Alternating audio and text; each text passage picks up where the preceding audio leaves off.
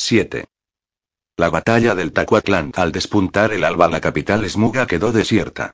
El bullicio y la agitación de las últimas lunas eran ahora un lejano y difuminado eco en la quietud del camposanto en que se había convertido Irzonov. Únicamente un centenar de hombres, repartidos entre el baluarte y el anillo inferior, quedaron al cargo de la defensa del burgo. Los agudos y destemplados chillidos de las hambrientas gaviotas que sobrevolaban los muelles ávidas de pescado, despedían a la retaguardia del ejército de Sregia, un triste recuerdo de sus lejanos días de esplendor. Dos mil esmugas, mil luinas y quinientos alcos eran las fuerzas con las que contaba Kirill para hacer frente a los más de seis mil Gronings al mando de Arnio Kellen, mariscal de las legiones del Este, que ahora descendían por el Tacuacland hacia el oriente de tierra conocida. Pescadores, constructores de barcos, granjeros y algunos buenos soldados, frente a miles de legionarios Gronings curtidos durante décadas en el campo de batalla. Sin embargo, las tropas comandadas por Kirill poseían el arma más poderosa de todas el amor por aquellas tierras y su libertad. Las noticias que portaban los exploradores eran poco alentadoras. Hacía dos lunas que una enorme flotilla Groning había sido localizada descendiendo el Tacuacland 200 millas al oeste de su desembocadura. Cuando las nuevas llegaron a Irsonot, solamente dos jornadas y media separaban a los Gronings de alcanzar el Mar del Este, por lo que la revista de armas en la capital Smuga fue convocada con premura. En poco tiempo todos los hombres estuvieron listos para partir hacia el estuario del gran río con sus respectivas compañías. El miedo atenazaba a las huestes de Esregia, pues temían al incierto destino que debían afrontar. Kirill y los senescales hablaron a los hombres tratando de levantar su ánimo. Con el alba partieron de Izonod hacia la batalla, en busca del último aliento de los pueblos libres. Una victoria mantendría encendida la llama de la esperanza, y la duda alcanzaría el corazón de Groningburgo corroyendo el alma de Zornik. Sin embargo, una derrota supondría la perdición y el advenimiento del gran lobo. Esa frágil ilusión se sustentaba en la esperanza de que el capitán Falk hubiese logrado convencer a los corsarios de Rangalpur para que acudiesen en su ayuda a enfrentar a los Gronings en el delta del Morkurgul. Si eso no ocurriese, el ejército de Sregaya no podría contener por mucho tiempo a las legiones del este en el Tacuatland y se vería atrapado entre el yunque de Arnio Kellen y el martillo de Zum con el que los golpearía desde el sur. Las tropas comandadas por Kirill, Michael, Oerlikon, Naelgen y los senescales Amiria Delel, marchaban veloces hacia la batalla. Atajaron a través de los frondosos bosques de pinos que se extendían a lo largo del litoral, más allá del camino del oeste, el cual trazaba una perfecta diagonal entre Itzonod y la gran boca del Tacuatland. A pesar de que la senda que bordeaba la costa estaba mejor acondicionada, les obligaría a recorrer 30 millas adicionales. Apenas si descansaron un par de veces en toda la jornada. Una para reponer fuerzas al mediodía, y otra para aliviar los maltrechos pies cuando todavía la estrella del día se resistía a ocultarse en el horizonte.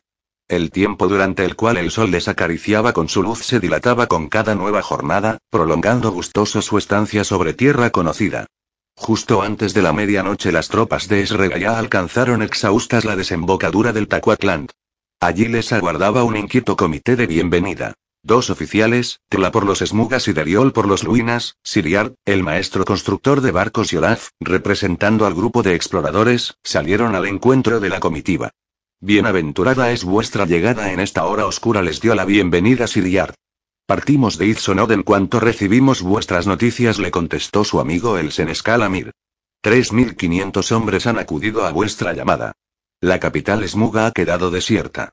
No serán suficientes para enfrentar a la horda que desciende el gran Tacuacland, respondió Deriol. Las noticias que Olaf trajo de aguas arriba hablan de una tropa fabulosa. Kirill, Michael y Naelgen desmontaron de sus caballos y, sonriendo, se acercaron a Olaf fundiéndose en un abrazo con el norteño. Una larga separación, pero un gozoso reencuentro le habló Michael con lágrimas en los ojos. También por mi parte respondió emocionado el enjuto y solitario norteño, poco acostumbrado a esas efusivas muestras de cariño. He de confesar que nunca antes me asustó la soledad, pero desde nuestra despedida en Teoluca, no ha pasado una sola luna sin que mi corazón y mi pensamiento se volvieran hacia vosotros. También nosotros nos preguntábamos qué sería de ti y rezamos para que pudieras cumplir con éxito tu cometido, dijo Kirill. Y a fe que lo has hecho. Pero ahora cuéntanos, Olaf, descríbenos con detalle lo que viste cuando remontaste el río. Una inmensa y poderosa tropa y la mirada de Olaf se oscureció y tornó severa. Yo era la punta de lanza del grupo de exploradores, y cabalgaba entonces a 200 millas al oeste de la costa. Era el final de una región con amplias llanuras, cubiertas por numerosos bosques de pinos, que comenzaba a crecer en altura con pequeñas colinas que obligaban al terreno a trepar para enseguida volver a descender en suaves angosturas. El cauce del río era ancho, salpicado en sus orillas de sauces y altas y apretadas comunidades de juncos. Cada cierto tiempo pequeños pedregales se repartían indistintamente a ambos márgenes del Tacuaclán a modo de muelles de atraque. Fue entonces, mientras trepaba por la suave pendiente de una colina que se elevaba sobre el cauce del río, cuando divisé a los Gronings y Olaf tragó saliva antes de continuar. Aprovechando uno de esos muelles naturales y, protegidos por la amplia curva que describía el Tacuaclán en uno de sus meandros, cerca de dos mil hombres habían acampado en la orilla norte, probablemente para descansar y repasar los últimos detalles de la invasión, pues habían levantado una única tienda en el campamento custodiada por varios centinelas. Pude contar más de 200 barcazas atracadas al abrigo del meandro o que habían sido llevadas a tierra. Mas el río seguía trayendo nuevos botes a cada instante que pasaba. Escruté el horizonte, y la hilera de embarcaciones se perdía en él, y no dejaban de brotar, como el torrente de un rápido deshielo, de la línea en la que mis ojos se nublaban y perdían la visión de las lejanas e informes siluetas. No podría asegurarlo, pero más de 6.000 Grunings se aprestan a invadir las costas bañadas por el mar del Este. Seis mil hombres. Los Gronings doblan a nuestros efectivos, exclamó el Senescala del El. Las defensas que hemos preparado no podrán hacer frente a semejante ejército, añadió cabizbajo Siriard. Servirán para infligir todo el daño que podamos al enemigo, contestó Kirill. Nuestro ánimo y nuestras fuerzas no deben flaquear. Todos sabemos a lo que nos enfrentamos, y en el fondo de nuestros corazones sabemos que es muy probable que esta misión reclame nuestras vidas. El enemigo no debe superar nuestra barrera, pues si lo hace, ya no habrá esperanza en el mundo para los hombres de bien. Verteremos hasta la última gota de nuestra sangre en el Tacuatlant. Defenderemos esta posición hasta que el último de nuestros soldados quede con vida. No habrá rendición por nuestra parte, sentenció Erlikon. Bravos son los corazones nerlingos, habló con admiración el senescala del El. Que ese valor sea el que encienda a los hombres y haga centellear a nuestras espadas. Nos doblan en número, mas nosotros les superamos en coraje y valentía. Nuestros ejércitos no conocerán la derrota, añadió Michael enardecido por las palabras de Kirilio Erlikon, como si hubiese dado cuenta de una botella de licor de fuego, pues estarán comandados por grandes señores de los hombres. Los nobles senescales de las comarcas de Esregia, el gran Cliad Merlingo y la Crack del sexto clan, y su rey, aquel que empuñará a Darbretil, la espada de libertad y que será temido por todos en el campo de batalla con solo escuchar el rumor de su nombre. Terlian Gator, el verdugo de la oscuridad. Seamos prudentes y no menospreciemos las fuerzas de nuestros enemigos, respondió Kirill tratando de atemperar la euforía de Michael. En estas sombrías lunas que se avecinan la cordura deberá guiar nuestros actos. Con las tempranas luces del alba llegarán las primeras avanzadillas. Gronings les apremió Siriard. No nos resta demasiado tiempo para organizar nuestras defensas. Estás en lo cierto, maestro Siriard, contestó el senescal Amir. Me gustaría echar un vistazo a vuestros trabajos en el río, si la oscuridad de la noche nos lo permite. Es menester que así sea, añadió Erlikon. Que una docena de hombres con antorchas nos acompañen. De nuestra visita dependerá la estrategia a seguir en la distribución de nuestros ejércitos. Tela acudió presto acompañado por doce soldados esmugas, y en compañía de Siriar, artífice del diseño y construcción de las defensas, guiaron río arriba a la comitiva de los capitanes llegados de Izsonov. Teriol, Olaf y Naelgen aguardarían en el campamento su regreso. La noche había caído oscura y profunda sobre las regiones orientales. Un extraño velo de amortajado silencio ahogaba el habitual rumor de la noche. Hasta las insomnes lechuzas parecían dormitar esa luna, envuelta en una tensa y forzada calma, presagio de la llegada de una terrible tempestad, una tempestad de sangre y muerte. A pesar de que las titilantes luces de las antorchas iluminaban el camino, la comitiva avanzaba lenta y cautelosa siguiendo el margen del río. Habían recorrido cerca de media legua desde que abandonaron el campamento, cuando las nubes se estiraron en el cielo somnoliento, mostrando entre las tinieblas la recortada silueta de la luna. Su tenue luz se reflejó en las plateadas y calmadas aguas del Tacuatlán, mostrando a los ojos de los jinetes un hermoso camino sobre las aguas. Hemos llegado, les sorprendió la voz de Siriard mientras contemplaban obnubilados las serenas aguas del Tacuatlán. Desmontad y acercaos a la orilla para poder comprobar los ingenios que hemos construido. Kirill, Michael, Oerlikon y los senescales bajaron de sus monturas y siguieron los pasos de Siriar, mientras Trula disponía a sus hombres en derredor para iluminar y vigilar la zona. Aquí se encuentra el primero de los cuatro diques sumergidos que hemos construido, comenzó a explicar el maestro Luina. Solo si os detenéis a observar con atenta mirada, apenas si un par de postes en ambas orillas del río denotan algo fuera de lo normal. Pero nuestros hombres se han afanado en adornarlos simulando un árbol de escasas ramas. Nuestro ingenio descansa ahora en el fondo del río. Una gran empalizada a modo de guillotina que emergerá al paso de la serpiente Groning seccionándola en tres partes. Unas enormes y robustas cuerdas de las que penden pesados lastres anclados en el lecho del Tacuatlán, mantienen las empalizadas sumergidas. Camuflados entre las ramas de los postes les señaló Siriart con su brazo extendido, dos grandes poleas guían a las cuerdas de las que cuelgan los lastres. Al paso de los Gronings, nuestros arqueros dispararán sus flechas cortando las cuerdas, lo que hará que emerja la empalizada bloqueando el paso a las barcazas Gronings. Pero si cortáis las cuerdas, ¿cómo mantendréis fijas las empalizadas? La corriente las arrastrará río abajo hasta la desembocadura, cuestionó Kirill el sistema ideado por Siriard y los maestros constructores Luinas. Otros tres pesados lastres descansan en el fondo, respondió Siriard. Varias veces estos días atrás hemos bañado nuestros cuerpos en las frías aguas del Tacualdán para asegurar las empalizadas. Te aseguro, joven amigo, que no serán arrastradas por la corriente y Kirill sonrió viendo cómo Siriar recordaba sus recientes zambullidas en las gélidas aguas del río. Además de lo que os he explicado, continuó, hay cuatro grandes odres de aceite solidariamente unidos a cada una de las empalizadas. Una vez cortada en trozos la serpiente, tendremos que cocinarla a fuego lento antes de comerla, añadió con sorna. ¿Qué distancia separa a cada uno de los diques construidos? preguntó el senescala del él. Aproximadamente media milla, respondió Siriard. Calculamos que quedarían encerradas entre 70 y 80 embarcaciones en cada tramo, con lo que podríamos dar caza sin exponer a nuestros hombres a más de medio millar de Gronings. Eso causará el caos y el desconcierto entre sus filas y detendrá su avance. A pesar de todo y una vez infligido el daño seguirían doblando a nuestros efectivos, reflexionó Erlikon. Aún entonces no podríamos enfrentarlos en campo abierto. Tendremos que golpear con todas nuestras fuerzas en esos instantes, señaló Kirill. Una vez que los Gronings se reagrupen será muy difícil contenerlos. Estamos obligados a hostigarlos por diferentes flancos. También pensamos en eso, añadió Tla. Por ello sugerimos a los maestros constructores levantasen un pequeño fuerte cuatro millas río arriba. La orilla norte del Tacuacland se eleva en esa zona más de 60 pies por encima del río, y una frondosa comunidad de pinos crece en lo alto del promontorio. Será un fantástico bastión para hostigar a los Gronings y una posición difícil de tomar por la que deberán sacrificar numerosas vidas. Sin embargo, no habrá escapatoria ni esperanza de un mañana para aquellos de los nuestros que decidan defenderlo, sentenció Taciturno. Los hombres aguardarán en el fuerte hasta que la vanguardia del ejército Groning sea atacada, ordenó Kirill. Entonces sus tropas retrocederán para reagruparse y, mientras el desconcierto se apodera de las primeras unidades, las certeras flechas de nuestros arqueros provocarán una lenta sangría en las filas del enemigo. Los Groning se preguntarán desde dónde les llueven las flechas. Eso les mantendrá alerta y ocupados, distraídos de lo que ocurre en vanguardia. La serpiente debe permanecer separada, la cabeza de su cuerpo, y el cuerpo de la cola, sentenció Erlikon usando el símil de Siriard.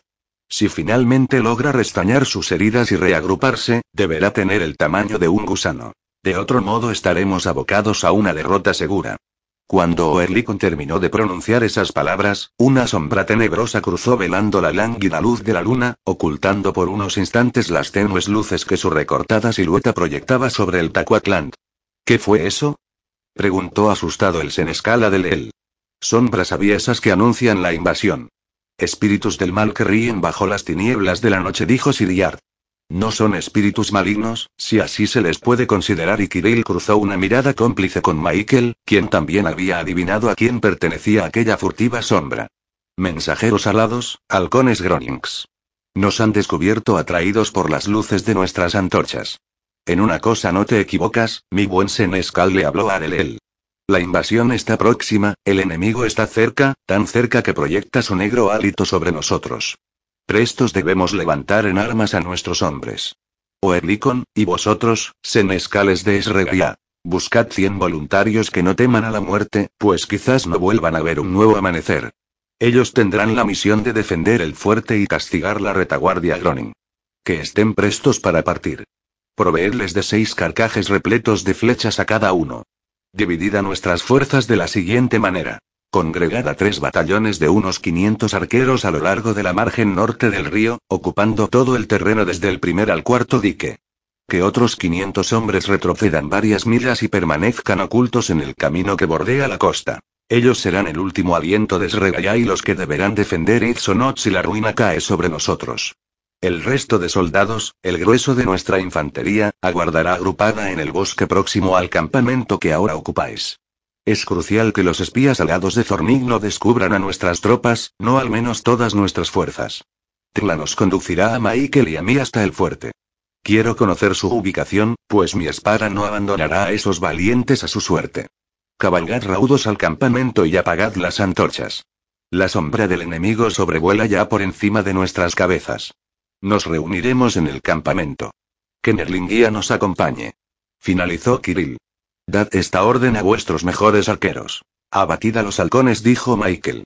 No será tarea baladí, pues esas criaturas parecen tener ojos a sus espaldas y son capaces de evitar la saeta más certera y envenenada. Y ahora, Turla, muéstranos el camino, le ordenó el hijo de Torrilo, y el oficial Smuga, tras apagar su antorcha, se perdió frente a ellos en la oscuridad de la noche.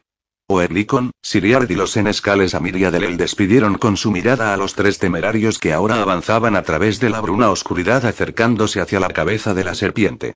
Tras media legua de lento y dificultoso avance, la condujo a Kirill y Michael hacia el pequeño pero robusto fortín de madera que los maestros constructores luinas habían levantado entre la espesa floresta. Un rectángulo hermético en el que cada dos pasos se abría una angosta ventana a modo de tronera, y sobre el que se sustentaba un techo de madera cubierto por ramas y hojarasca, que dejaba al descubierto el comienzo del ala sur del fuerte. Invisible a los ojos del enemigo, camuflado tras la frondosa espesura de arbustos, brezos, helechos y pinos, era una perfecta atalaya desde la que observar el discurrir del cauce del Tacuacland hasta que la vista se perdía confundiendo su curso occidental con las lejanas estribaciones de la cordillera Sabakien. Desde lo alto del fortín contemplaron con temor y asombro los ojos y los colmillos de la serpiente Groning.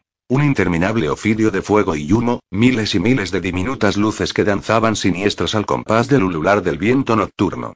Abrumador es el poder de los ejércitos de Zornik y desalentador el futuro que aguarda a nuestros pueblos, musitó abatido Trla al contemplar la magnitud de las legiones Gronings. Jamás pierdas la esperanza, Trla le habló Michael.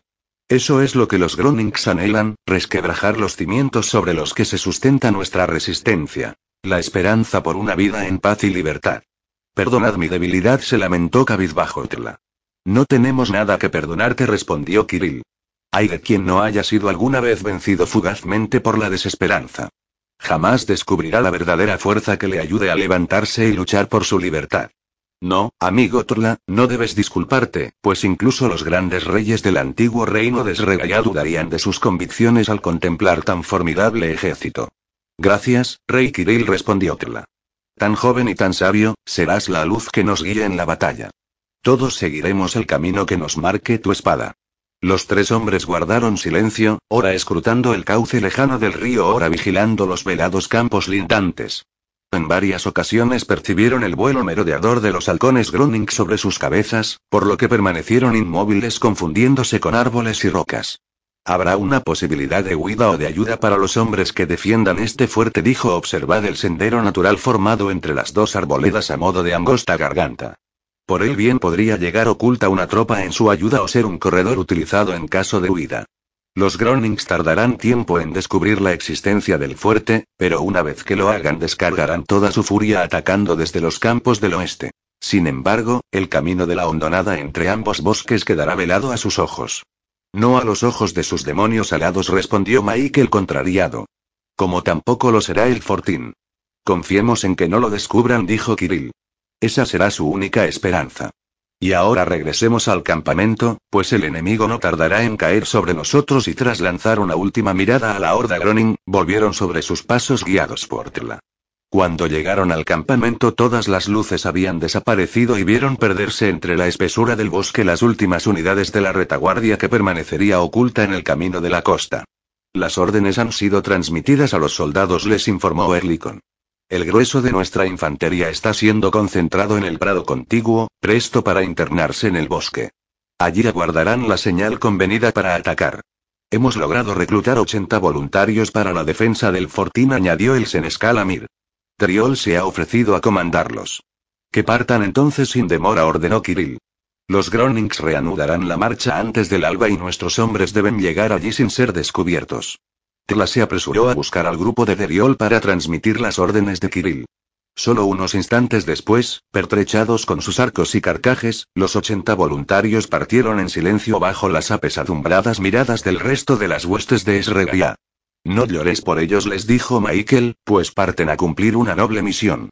Quizá la aventura recompense su sacrificio, pero las palabras del alco no lograron mudar las expresiones de tristeza del rostro de los soldados. Caminan hacia la muerte, decían unos. Sacrifican sus vidas por una quimera de esperanza, decían otros. Por una esperanza real, por una esperanza para nuestras mujeres e hijos, les contestaban los más valientes y bravos de corazón. Presta llegó el alba, una luna después de que los ejércitos de las tierras orientales abandonaran Ixonov. Los hombres aguardaban en silencio, imbuidos en sus oscuros pensamientos y, en esos instantes de soledad, muchos añoraron la antigua alianza de Esregia, pues anhelaban tener a su lado los recios y vigorosos brazos de los hombres del norte. Y rezaron de corazón porque algún día aquella alianza pudiera ser nuevamente restaurada. Kirill, Michael, Oerlikon, los senescales Amiria Delel, junto con Nael Geniolaf aguardaban inquietos en la penumbra del bosque el comienzo de la invasión Groning. Tela se acercó corriendo al improvisado corrillo que habían formado para transmitirles las primeras nuevas llegadas del frente. Los hombres han ocupado el fortín, dijo casi sin resuello. Las compañías de arqueros se han desplegado al abrigo de los bosques de la margen septentrional del Tacuatlandi hizo una pausa para tomar aire, el enemigo reemprende la marcha. Treinta embarcaciones descienden el río, mientras el resto de sus legiones aguardan alertas una señal para continuar. Malditos bramó Michael. Envían perros rastreadores a la desembocadura del Tacuatland. No podemos mostrarnos aún ante sus ojos.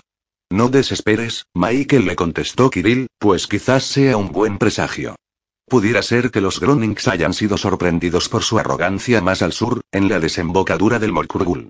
Eso querría decir que nuestro viejo lobo de mar logró congregar a las familias corsarias y un rayo de esperanza iluminó los ojos del senescala del El.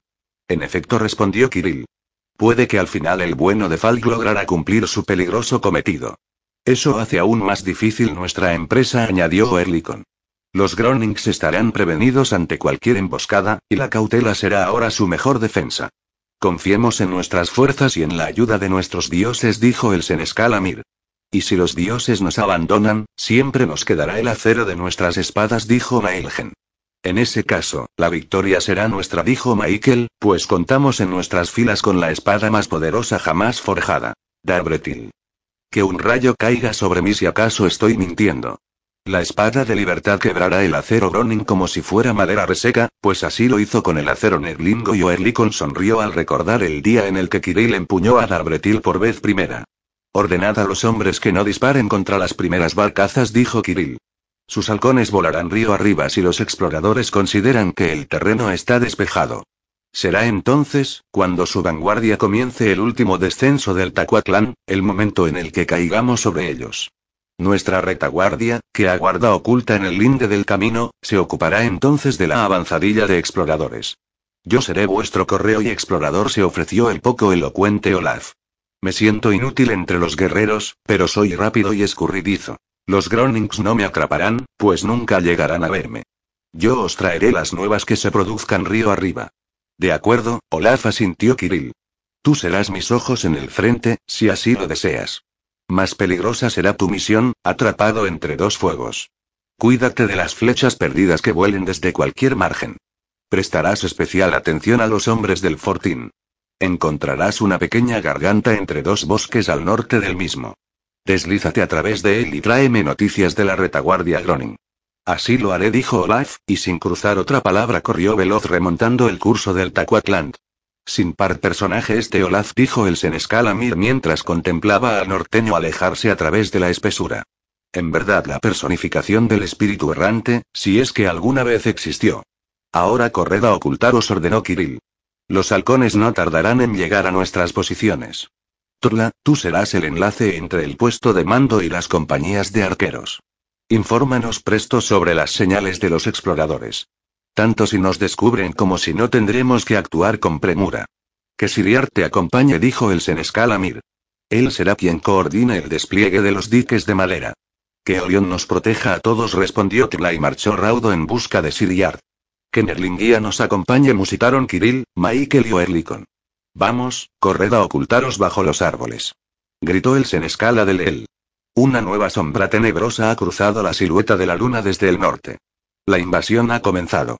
Las primeras luces de un sol adormilado, que ahora renacía en lejanas tierras allende el mar del este, dibujaron una tenue línea de pálido color amarillento en el horizonte de la marina oriental. Aún no había despuntado el alba, pero la serpiente Groning había reanudado su sinuoso descenso por las plateadas aguas del Tacuatland. El mariscal Arnio Kellen había ordenado a sus exploradores que descendiesen hasta la misma desembocadura del río para cerciorarse que el camino estaba expedito. Negros presagios rondaban su cabeza, pues salvo la visita de dos halcones del mariscal Zun con él, no había recibido noticias de la invasión de las tropas destinadas al Morkurgul. Pensó que quizás, al no encontrar resistencia entre los pueblos orientales, Zunconel había sido tan estúpido de querer alcanzar mayor gloria desobedeciendo las órdenes de Zornik, adelantándose a sus legiones en la conquista de Izonov.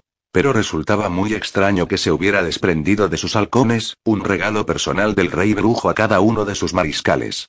Se inclinaba a pensar que algún inesperado contratiempo había retrasado la ocupación de las tierras al sur del Tacuatlán, pero ni por lo más remoto sospechaba que el mariscal Zunconel hubiese perecido a manos de los corsarios comandados por Tirgo de Tirón.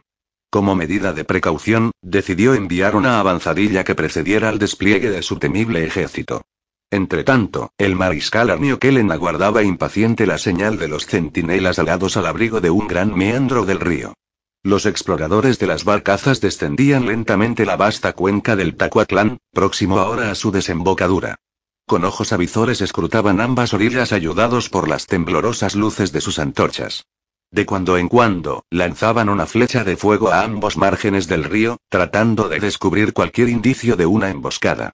Mas las tropas de Esrega ya estaban perfectamente camufladas en la espesura, y los Gronings no fueron capaces de descubrirlas. Por encima de sus cabezas, muy alto en el firmamento, los maléficos halcones criados en Groningburgo sobrevolaban con grandes y cada vez más cerrados círculos los territorios limítrofes al gran estuario de Tacuatlán, un gran embudo que abocaba sus caudalosas aguas al Gran Padre, el Mar del Este. Las tropas de Esrega ya se revolvían inquietas en sus escondites, temerosas de ser descubiertas por tantos ojos vigilantes. Solo el enjuto Olaf osaba entonces desafiar a los centinelas alados, mientras se arrastraba abriéndose paso a través de la floresta en dirección al promontorio en el que Siriart y el resto de maestros habían levantado el pequeño fortín. Kirill y los suyos contemplaban furtivamente, al abrigo del bosque, el descenso de la avanzadilla Groning. Cuando los exploradores alcanzaron la desembocadura del río en el Gran Mar Oriental, decidieron enviar los halcones al encuentro del mariscal Arnio Kellen. Una completa edad de los hombres pareció haber transcurrido a los ojos de las tropas de Esregia, cuando por fin, vieron aliviados remontar a las maléficas aves el curso del río en busca del mariscal. Armio Kellen dio la esperada orden a sus legiones y con ella llegó la mañana, pálida y húmeda, a las regiones orientales. Las gotas de rocío en las ramas de los árboles brillaban con un débil centelleo, mientras en los campos, la gélida escarcha debía agrisado el verde de la apretada hierba. La serpiente se zambulló en el río, ansiosa por capturar a su presa. Descendiendo en un interminable zigzagueo, la horda Groning inició la ocupación de las tierras del este. La vanguardia de las legiones navegaba ahora frente al promontorio donde se alzaba el invisible fortín.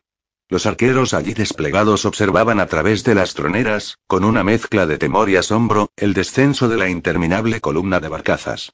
La desesperanza comenzó a adueñarse de sus corazones, pero Derriol les recordó las palabras de Kirill y las brumas que nublaban sus valerosos corazones desaparecieron con el soplo de la suave brisa del río. Siguiendo las órdenes que los capitanes les habían dado, contemplaron imperturbables el paso de los Gronings aguardando el momento propicio, cuando la cabeza de la serpiente fuese atacada y las legiones se sumiesen en la confusión. Inquieto y desazonado, Siriart se revolvía oculto en los bosques frente al primer dique, el que daba paso a la desembocadura del Tacuatland. Contaba las barcazas pasar mientras nervioso se mordía las uñas de los dedos. Y 40, 41, 42 y recitaba ansioso su cantinela. 43, 44, 45, Turla, prepárate para dar la señal, musitó al oficial Smuga. 47, 48, 49, 50, avisa a los otros diques. Exclamó Siriard. Tila armó su arco y, tensando al límite la cuerda, lanzó una flecha roja silbadora, que consecutivamente fue relanzada por las postas intermedias de mensajeros hasta llegar al cuarto dique. Y 77, 78, 79, 80, levantad los diques. Ordenó a voz en cuello Siriard. Ha llegado la hora de nuestro destino. Al grito del gran maestro constructor de barcos, una nube de flechas, que volaron desde la desembocadura hasta aguas arriba del Tacuatlán, ensombreció el cielo de la pálida mañana.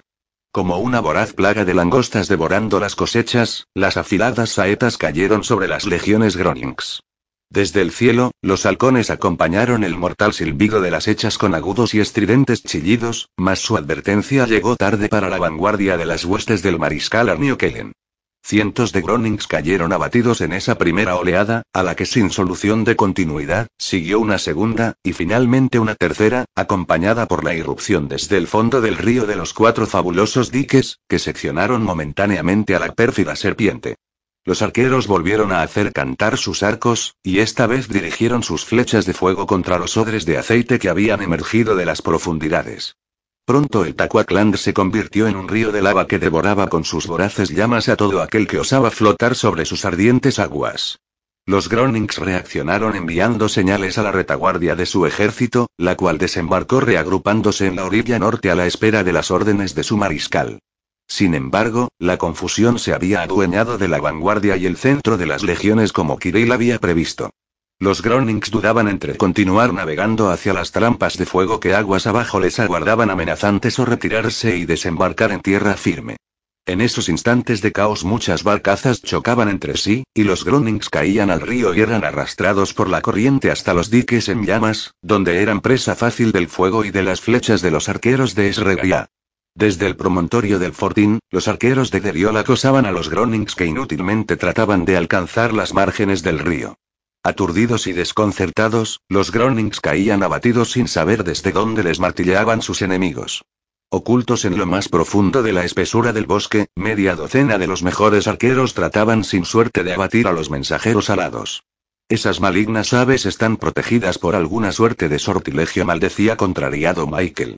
Esquivan las flechas como hizo aquel vil halcón en el Morcurgul con el dardo lanzado por Oivin del día en el que Telmor nos dejó para siempre y su voz se oscureció recordando a su querido amigo.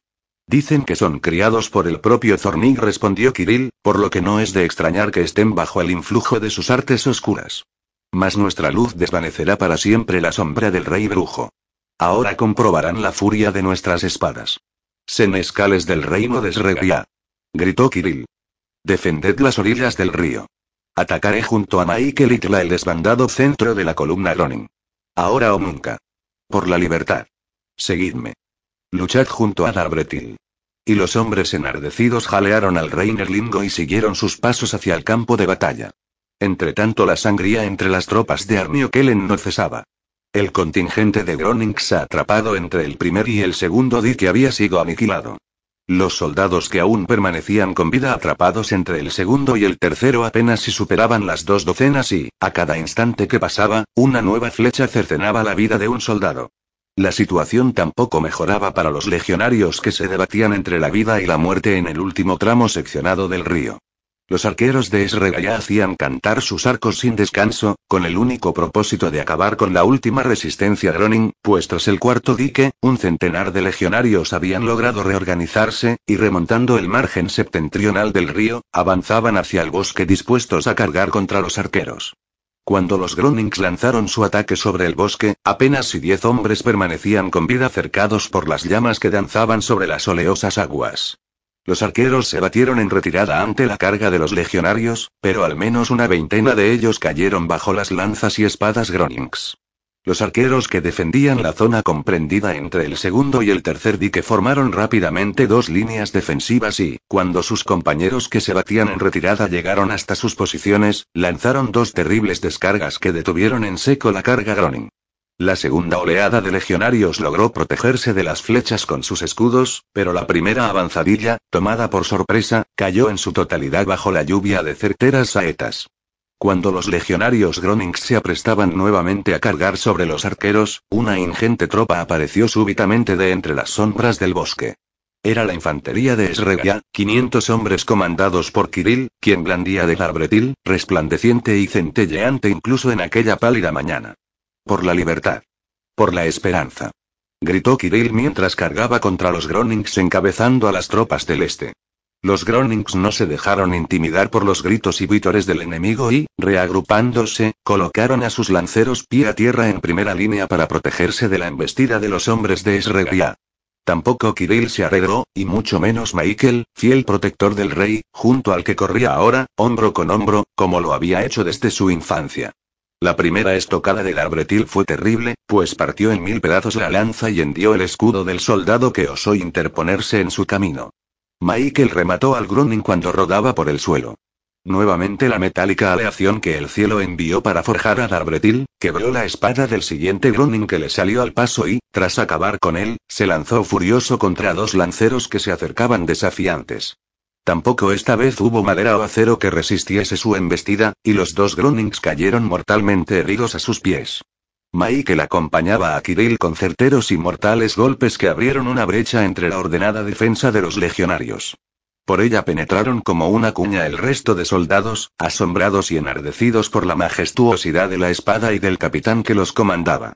El frente de la defensa Gronin comenzó a desmoronarse y, al ver caer impotentes a nuevos hombres bajo el filo del arbretil, el miedo se apoderó de ellos y se batieron en una desordenada retirada. Para entonces, una treintena de arqueros lograron reagruparse y lanzaron una andanada de flechas que acabaron con un buen número de fugitivos. Los que lograron huir con vida corrían asustados y gritaban perturbados frases inconexas que hablaban sobre una espada invencible y el gran guerrero neglingo que la empuñaba, pues la trenza de Kirill había vuelto a renacer y, aunque todavía corta, lucía anudada en un trozo de tela azul. Tras desbaratar el primer ataque Gronin, Kirill y Michael se detuvieron unos instantes para recuperar el aliento. Darbretil ha logrado amedrentar a los Gronings, dijo Michael jadeante. A partir de ahora, sus ejércitos temblarán al verla centellear empuñada por el rey Nerlingo. Es una gran arma que está de nuestro lado, pero no la única ni la más poderosa que se mostrará en esta guerra, le respondió Kirill. Zornig dispone de brunos y maléficos poderes, superiores incluso a la fuerza de Darbretil. Pero es Darbretil la que aquí y ahora lucha de nuestro lado, añadió Michael. Que la espada de libertad beba la sangre del enemigo. Y junto a Kirill, encaminó a la infantería hacia el cuarto dique construido por Siriar. Antes de seguir adelante, Kirill ordenó a los arqueros que habían defendido las posiciones entre el primer y el tercer dique, retroceder hasta el estuario de Taquacland para reunirse con el grueso del ejército comandado por los senescales y Oerlikon. En esos instantes, sus hombres daban buena cuenta de las primeras naves que permitieron atravesar en los diques. Un grupo de unos 50 Gronings logró desembarcar en tierra y huir por los bosques hacia el camino de la costa, pero el contingente que Kirill reservaba para la última defensa de Izonok los sorprendió emboscándolos antes de que pudieran llegar a él. La infantería de Esregaya avanzaba ahora presta y alerta al encuentro de las tropas Gronings que comenzaban a congregarse en las cercanías del cuarto dique. Caminaban en silencio al abrigo de la floresta, ocultos a la penetrante mirada de los halcones del mariscal Arnio Kellen. Michael creyó escuchar un ruido de pasos que se acercaban, e hizo una señal al grupo para que se detuviera. No tuvieron que esperar demasiado para ver aparecer ante ellos la enjuta figura de Olaf, quien corría apresuradamente en dirección al campamento. Un jabalí sería más silencioso que tú, le reprochó Michael. Si deseas conservar tu vida deberías caminar con más cautela. Sabía que erais vosotros los que os acercabais, le replicó Olaf. Media milla río arriba casi me sorprenden unas docenas de Gronings que huían en desbandada. Veo que les habéis dado una buena lección a esos salvajes. Una pequeña lección, pero una lección al fin y al cabo, dijo Kirill. ¿Cómo marchan las cosas río arriba? La retaguardia Groning reaccionó rápida y ordenadamente cuando atacasteis a su vanguardia, explicó Olaf. Desembarcaron en tierra y aguardan en formación defensiva las órdenes de su senescal. Son miles los que con sus ropas parecen teñir de sangre los campos. Río abajo también el agua desciende teñida con la sangre de los invasores, dijo Michael. En las proximidades del cuarto dique aún reina la confusión entre las tropas Gronings, continuó Olaf. Los arqueros que ocupaban la margen derecha del Tacuaclán hicieron un buen trabajo, y ahora desde el fortín martillean como un enjambre de avispas a los legionarios. Muchos se atropellan en las orillas del río tratando de desembarcar, pero el tumulto impide que lo hagan ordenadamente, lo que está retrasando su reagrupamiento. Si bordeáis hacia el norte por el bosque que linda con el fortín, podréis acorralarlos en el río. La ayuda tardará en llegar, pues el siguiente batallón de Gronings avanza más de una milla río arriba tratando de unirse a la retaguardia de sus legiones. Esta es la oportunidad que esperábamos, dijo Kirill. Atacaremos a los Gronings para debilitarlos aún más. Una vez que sus fuerzas se reagrupen, el signo de la batalla tornará a su favor. Olaf, ve al campamento y transmite este mensaje a los enescales a Miria de Lel y también a Oerlikon que 100 arqueros crucen a la orilla sur y se oculten en los bosques y que otros 300 infantes y 100 arqueros partan hacia el fortín comandados por Tla. Después descansa, come y bebe algo y regresa a nuestro encuentro. Soldados de Esregia. Adelante. Seguida la espada de libertad. Gritó el alco. Terlian Gator. Gritó Michael. Terlian Gator. Contestaron los hombres vitoreando a Kirill. Envalentonados por la victoria en su primera escaramuza, los hombres capitaneados por Kirill avanzaron veloces a través del bosque, recorriendo las casi cuatro millas que los separaban del fortín hacia el que ahora se dirigían. No tardaron en divisar el linde de la floresta que se interrumpía cerca de media milla frente a ellos, hasta formar nuevamente apretadas y frondosas comunidades de sauces y pinos. Desde allí divisaron los restos de una diezmada compañía Groning que, desordenada, trataba de abandonar el río y dirigirse hacia el oeste. ¿Veis dónde vuelve a crecer la floresta? Les indicó Kirill. Tras ella el terreno se eleva, y en ese promontorio se levanta el fortín que construyó Siriard. Apuesto a que al oeste de la loma parte de las legiones Gronings tratan de franquear el río. Dejemos que ellos mismos se internen en la boca del lobo. Nosotros cruzaremos el bosque hacia el norte, bordearemos el fortín y caeremos sobre las otras compañías. De ellos se encargarán los hombres de Deriol. Solo necesitan que les avisemos de la llegada de los Gronings. Yo les avisaré cuando bordeemos el fuerte. Me deslizaré a través de la garganta que cruza entre ambos bosques o Michael. Solo espero que no me confundan con un enemigo. De acuerdo entonces dijo Kirill. Caminemos rumbo al norte. Cuidaos de que los Gronings no nos descubran, pues entonces tendremos que enfrentarlos retrasando nuestra marcha y a una orden del alco los soldados le siguieron desapareciendo entre las sombras de la espesa floresta en dirección norte. El sol se elevaba lentamente en el firmamento, precavido y temeroso de abandonar el pálido manto de nubes grises que lo protegía de la lluvia de flechas que volaban en el cielo de tierra conocida. El plateado terciopelo que la pasada luna adornó las aguas del Tacuatlán, había mudado a un tétrico ornamento de sangre y fuego, de madera y cuerpos carbonizados. La infantería de ya sorteó sin dificultades a la compañía Groning y remontó el bosque que franqueaba el fortín. Michael se separó del grupo, con la misma sensación de desasosiego e impotencia que experimentaba cada vez que abandonaba a Kirill. Las palabras de su padre Torilo cuando se despidieron en el bosque de Alcos resonaron en su cabeza. Cuida de Kirill, hijo mío, y cúrate bien esa herida. Así lo haré, padre, te lo prometo, musitó entre dientes mientras caminaba encorvado por la garganta que daba acceso al fortín. Ahora Kirill comandaba en solitario a la infantería. Bordearon el bosque que envolvía con sus altos y túpidos árboles el fuerte donde se ocultaban los arqueros de Deriol. Cuando llegaron al linde de la floresta, Kirill comprobó que no se había equivocado en sus predicciones. Cerca de 200 soldados Groning se repartían entre el río y las orillas, y un gran número de barcas se esparcían abandonadas en el margen septentrional. Sobre ellos caían cadenciosamente, como los granos de un reloj de arena, las flechas lanzadas por invisibles espíritus del bosque. Los Gronings trataban en vano de protegerse con sus escudos, pues no alcanzaban a descubrir desde dónde eran atacados. Súbitamente un grito de guerra se elevó reverberando en los campos y en el lecho del río. Dabretil fue la última palabra que sus oídos escucharon antes de ver descender a la desbocada infantería de Esregaya por los campos de húmeda hierba, y el refulgir de su divina aleación fue la última imagen que sus ojos vieron antes de ser velados por la bruna oscuridad del jinete sin rostro. La primera carga de la infantería de Esregaya fue devastadora. Tomó por sorpresa a los Gronings, quienes habían abandonado la vigilancia más preocupados por escapar del río, salvar a los heridos y retroceder hacia el oeste para reunirse con la retaguardia de sus legiones. Si Kirill y los suyos hubieran alcanzado el promontorio poco antes, se hubieran enfrentado al mismísimo mariscal Arnio Kellen, quien ahora marchaba junto a 30 de sus mejores soldados, remontando la margen derecha del Tacuatland. Darbretil volvió a quebrar el acero Groning y sembró por doquier el pánico entre las filas enemigas. Las tropas de ya seguían a su capitán a golpe de mandoble cargando sobre los hombres de Arnio Kellen. Desde el fortín, las flechas volaban con pausada cadencia en busca de sus dianas coloreadas de rojo y negro. Los legionarios Gronings apenas si podían contener la enfebrecida marea que les golpeaba en forma de violentas olas y eran empujados hacia el río con cada nuevo embate de las tropas de Esregia. Mientras en las orillas del río la batalla se decantaba a favor de los hombres comandados por Kirill, Michael se deslizaba furtivamente a través de la angosta garganta para alcanzar la base del fortín. Teriol. Teriol. Gritó en un alto susurro. Soy Michael. Voy a subir al fortín. Se oyeron unos pasos que retumbaron sobre la reseca madera que cubría parte del suelo del promontorio. Una voz habló desde lo alto. Camina tres pasos hacia el frente con los brazos en alto, dijo la voz. Michael obedeció las instrucciones y se mostró a los ojos del centinela.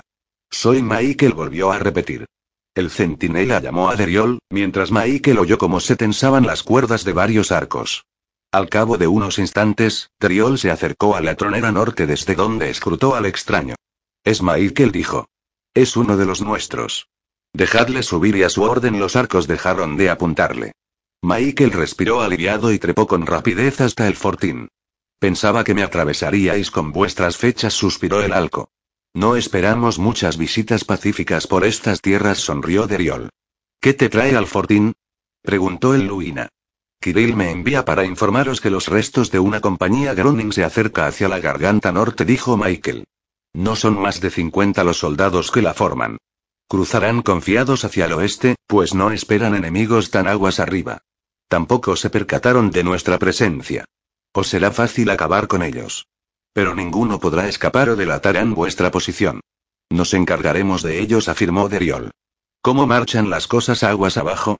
preguntó intrigado. Muy bien hasta el momento, respondió Michael. Acabamos con la vanguardia de sus legiones y las primeras barcazas de los exploradores.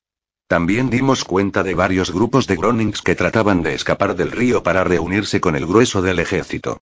Ahora seguimos avanzando hacia el oeste para acabar con todos los grupos que huyen río arriba. Además, no tardarán en llegar nuevas tropas de refuerzo desde el campamento para continuar hostigando a los Gronings. En verdad son buenas nuevas las que portas, Nerlingo respondió Deriol. Cuando tú llegaste estábamos atareados en ayudar a una compañía de Esregaya que cargaba contra varios centenares de Gronings. Me pareció ver que era Kirill quien la comandaba. En efecto respondió nervioso Michael recordando que no estaba al lado de su amigo del alma. Deriol sonrió al ver la inquietud reflejada en el rostro del alco y le pidió que le acompañara hacia las troneras del oeste. Observa, le dijo. Están acorralando a los Gronings, empujándoles hacia el río. No tardarán en lograr su rendición o acabar con ellos. Teriol. Gritó uno de los arqueros. Se acerca un grupo de hombres. Los Gronings que visteis al otro lado de la garganta, dijo Deriol. Creo, mi buen amigo Nerlingo, que ahora deberás luchar junto a nosotros antes de que puedas volver a reunirte con tu rey. Lucharé con mis bravos aliados y Michael aferró afectuosamente con su poderosa mano el hombro del Luina. El grupo de legionarios no tardó en aparecer a través de la floresta para cruzar la garganta en dirección oeste. Los arqueros lanzaron una despiadada salva de flechas contra los Gronings, abatiendo a más de la mitad de sus efectivos. Sorprendidos, volvieron sus miradas hacia el promontorio, pero solamente alcanzaron a ver una nueva salva lanzada por los árboles del bosque. Rápidamente los supervivientes se agruparon en apretada formación protegiéndose con sus escudos de la nueva oleada de flechas, que esta vez solo consiguió abatir a media docena de Gronings. Cargad sobre ellos. Ordenó Deriol, pues las flechas ya no derribarían a más Gronings. Ningún enemigo debe quedar con vida. Añadió Michael blandiendo su espada. Por Nerlingia. Y una treintena de hombres comandados por Deriol y Michael se lanzaron espada en mano contra la última resistencia Groning. Ahora se luchaba en dos frentes a ambos lados del promontorio. Por un lado, Kirill y los 500 infantes de Esregaya acorralaban a los Gronings en el margen del Tacuatland. Por otro, Triol y Michael lanzaban un furibundo ataque contra los últimos supervivientes de la vanguardia de Armio Kellen. Pero entonces algo sucedió que hizo cambiar el signo de la batalla. Desde las alturas, un malsano graznido descendió mecido por la brisa del oeste, planeando sobre las heridas aguas del Tacuatland. El cielo se oscureció cubierto de un opaco manto gris, el aire se espesó y una conmoción se apoderó de los hombres. Los mensajeros alados, los pájaros de mal agüero, portaban complácidos sus mortales rumores. Los arqueros de Esrega no habían sido capaces de apagar con sus flechas el maligno canto de los halcones del rey brujo, y ahora, entrenados durante largas centurias, ejecutaban con maestría su inmunda danza circular, el preludio de la debacle que se cernía sobre sus enemigos. El último agudo y maléfico canto de las criaturas aladas se confundió con el terrible grito de guerra Gronin. El estremecedor alarido traspasó dolorosamente los tímpanos de Kirill y Michael, obligándoles a recordar el funesto día de la traición, el día en que Loticatón fue destruida. La aparición desde el bosque del oeste de una terrible y numerosa horda hizo que Kirill despertase de su trance. Sus hombres retrocedieron y los Grunings que permanecían acorralados de espaldas al río, cargaron contra ellos enfebrecidos al escuchar el grito que los llamaba a la batalla. Kirill. Gritó Michael desesperado al otro lado del promontorio. El hijo de Torrilo comenzó a repartir furiosas estocadas a diestro y siniestro, y los hombres de Deriol lo siguieron como a un loco capitán. Los Gronings caían abatidos ante las espadas enemigas y pronto no quedó ningún legionario con vida. Diez de los hombres de Deriol perdieron la vida en la refriega. Regresad al fortín. Ordenó alterado Michael. Cubrid a Kirill y a sus hombres. Presiento que una gran fuerza Groning los ataca. Te acompañaremos, se ofreció Deriol. No gritó Michael. Permaneced aquí defendiendo el fortín, así es como mayor daño causaremos a los Gronings. Yo debo reunirme con mi rey y sin apenas terminar la frase, trepó por la pedregosa garganta y se internó en la espesura desapareciendo como alma que lleva el diablo. Al otro lado del promontorio, el frágil equilibrio de la balanza se había tornado favorable a los Gronings. Los halcones del mariscal habían informado con sus armónicas danzas de la existencia de una gran hueste de enemigos que avanzaba hacia el oeste.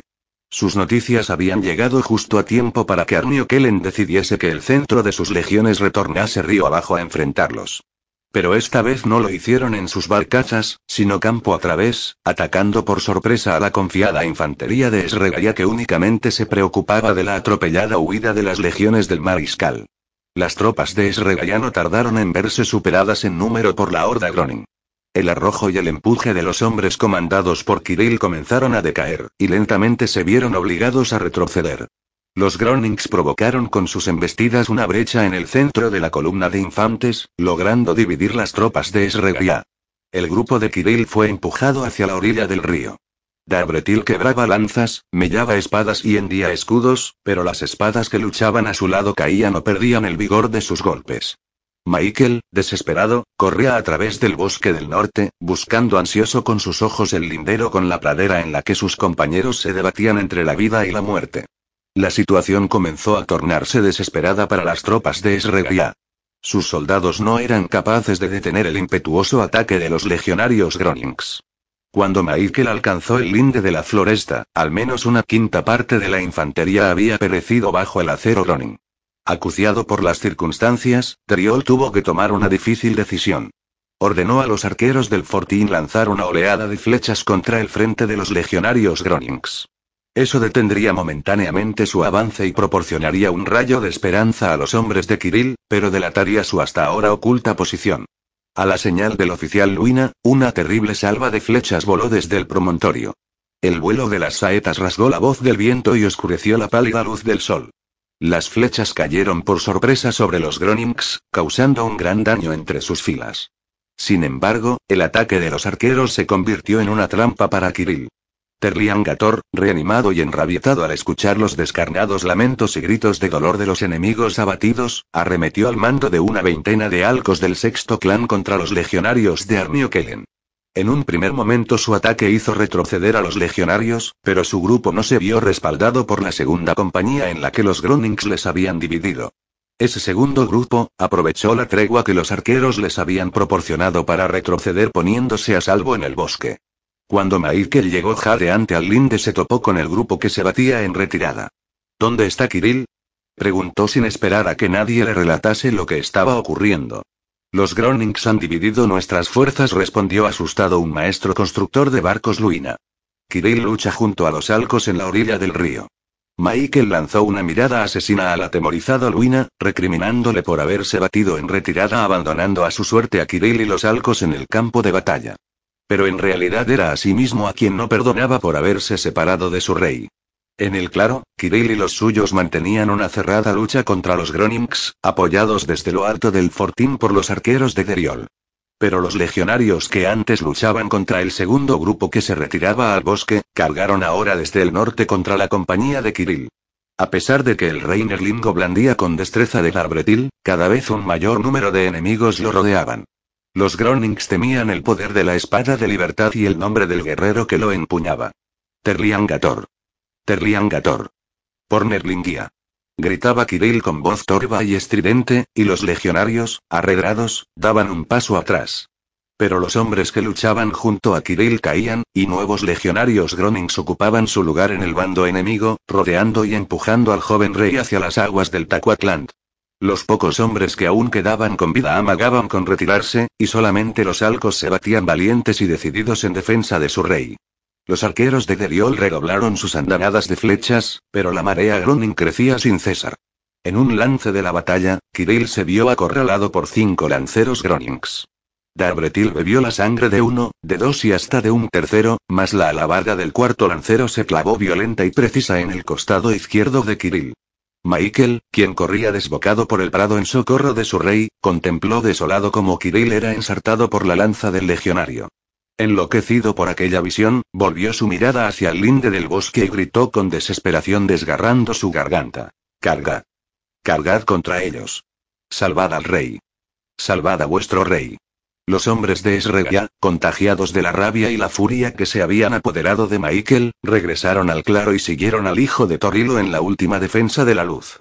Antes de que Michael llegara en socorro de Kirill, otra voz se alzó en el cielo, fuerte y aterradora, pero al mismo tiempo delicada y desgarradora.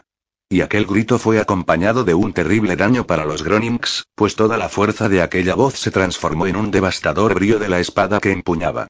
Cercenó la cabeza del Gronin que había osado mancillar el cuerpo de Terlian Gator y no cesó hasta que no quedó con vida ni un solo Gronin en torno a su rey.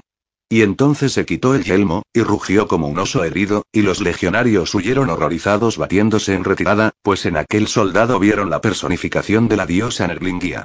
Mas no era Nerlingia la que se mostraba serena y terrible frente a las aguas del Tacuatlán, sino Ena, la prometida de Kirill, aquella que desobedeciendo su mandato y el de su progenitor, había luchado junto a Kirill sin él saberlo en el campo de batalla. Cuando Michael se acercó al lugar donde yacía el cuerpo inerte de su rey, quedó paralizado, desconcertado al contemplar a su lado el rostro inconsolable de Ena. Y él también lloró de amargura, y aquel espantoso sentimiento de culpa no le abandonó hasta el día de su muerte. Michael y Ena cruzaron sus sombrías miradas sin pronunciar palabra alguna y contemplaron el pálido y mortecino rostro de Kirill. El fragor de la batalla y el entrechocar del acero hicieron salir a Michael de su aturdimiento. Aquí. Cubridnos. Gritó Michael. Ayudadnos. Salvad a vuestro rey. Gritó Ena entre sollozos. Una treintena de hombres acudieron prestos a la llamada de auxilio. Se colocaron delante de su rey herido, protegiéndole con sus cuerpos, desafiando a los Groninks, decididos a derramar hasta la última gota de su sangre para defender al gran Terliangator. Michael tomó en brazos a Kirill y, cargándolo delicadamente sobre su enorme espalda, corrió hacia el bosque flanqueado por Ena. Los Groninks, viendo que los dos capitanes enemigos huían hacia el bosque, recobraron el valor perdido y cargaron contra las desperdigadas huestes de Esregia. Sin embargo, el rápido contraataque de los arqueros de Deriol logró evitar que la infantería fuera destruida en aquella solitaria pradera.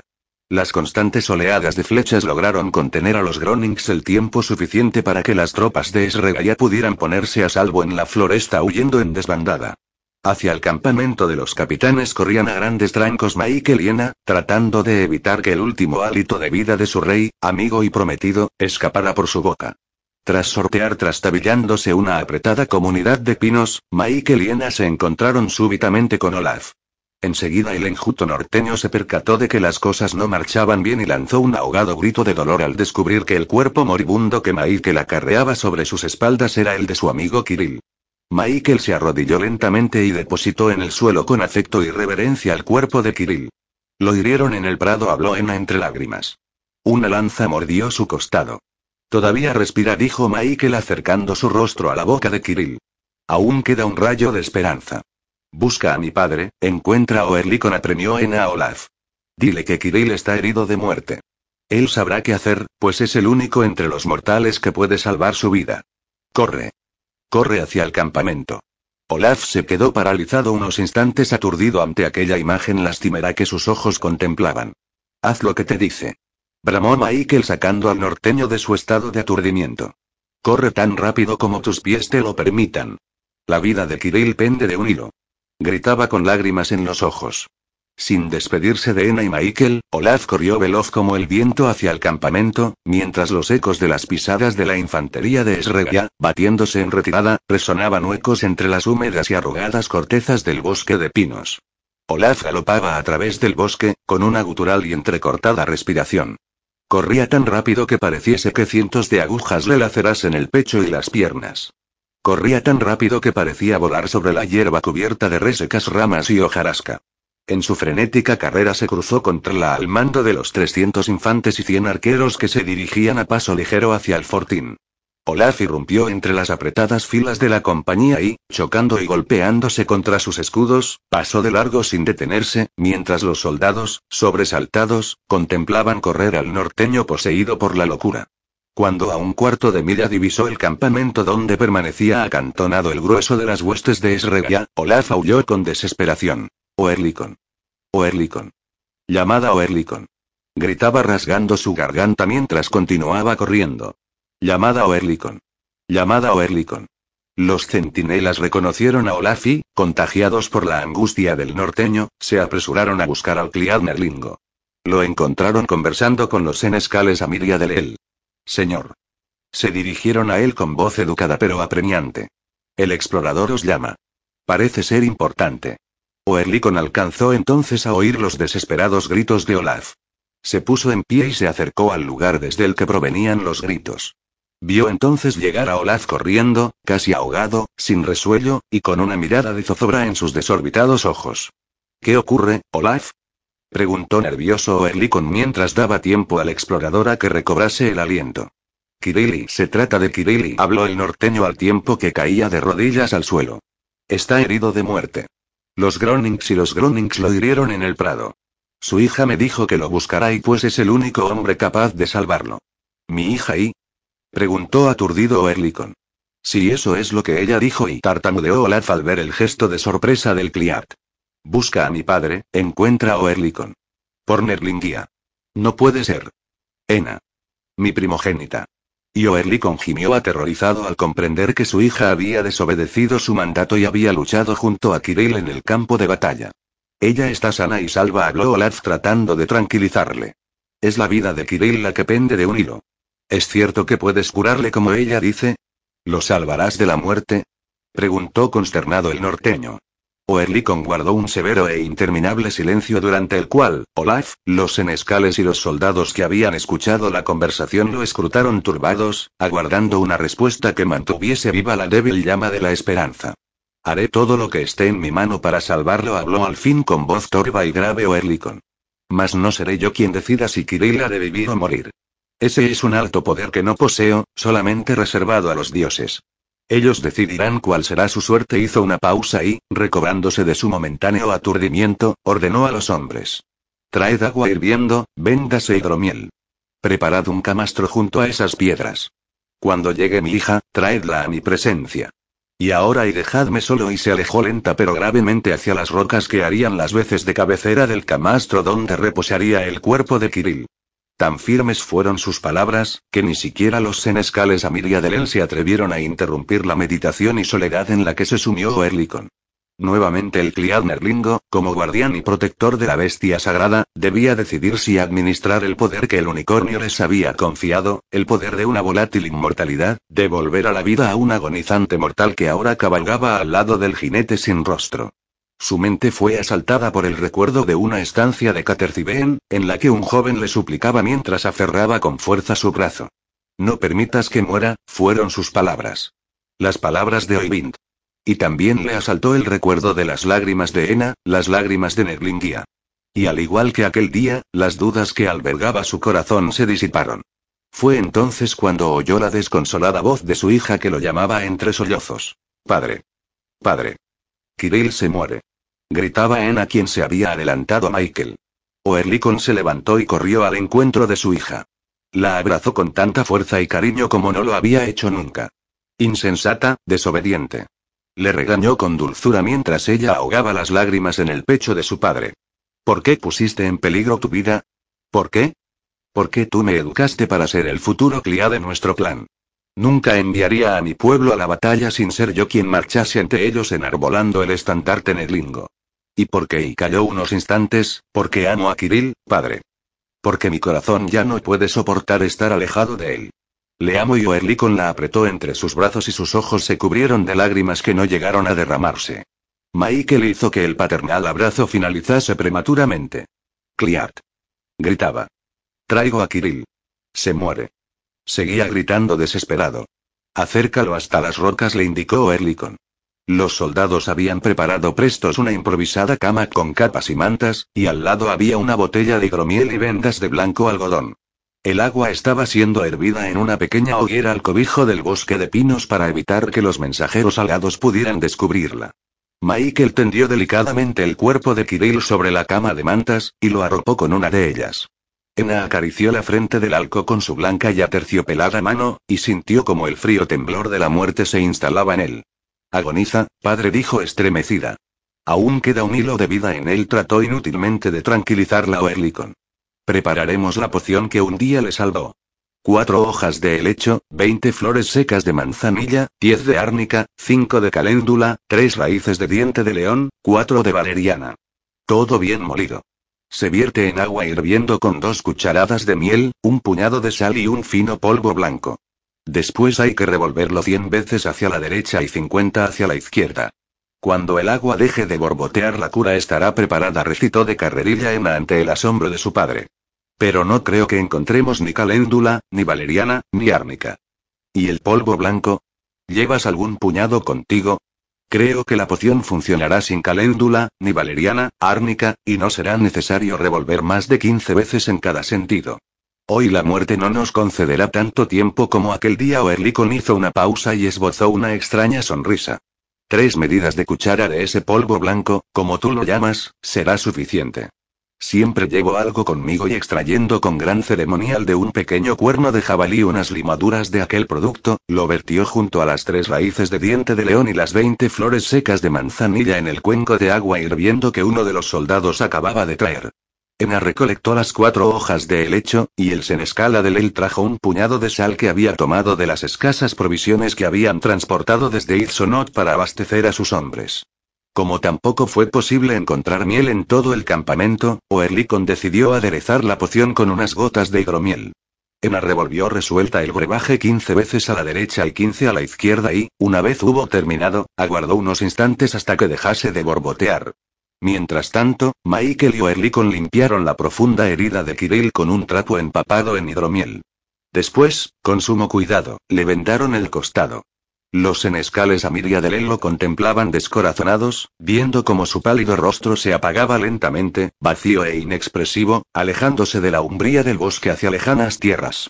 Naelgen acudió al velatorio informado por los soldados y, al contemplar cómo Kirill yacía moribundo al abrigo de aquellas rocas, sus ojos estallaron arrasados en lágrimas. La cura por fin dejó de borbotear. Ena tomó el cuenco en sus manos y Michael incorporó a Kirill, quien ni siquiera se agitó por el dolor. Oerlikon le abrió la boca, y Ena vertió a pequeños sorbos la mágica poción en la boca de Kirill. El joven alco, inconsciente, apenas si era capaz de tragar el brebaje, derramando el líquido curativo por sus labios. Cuando tras muchos esfuerzos hubo terminado de beber la poción, Michael volvió a recostarle con ternura sobre las mantas. Ahora solo resta esperar, sentenció Erlikon. Mi hija y yo velaremos sus sueños. Rezad por su salvación. Rezaré a Nerlinguía con todas mis fuerzas, dijo con voz trémula Michael.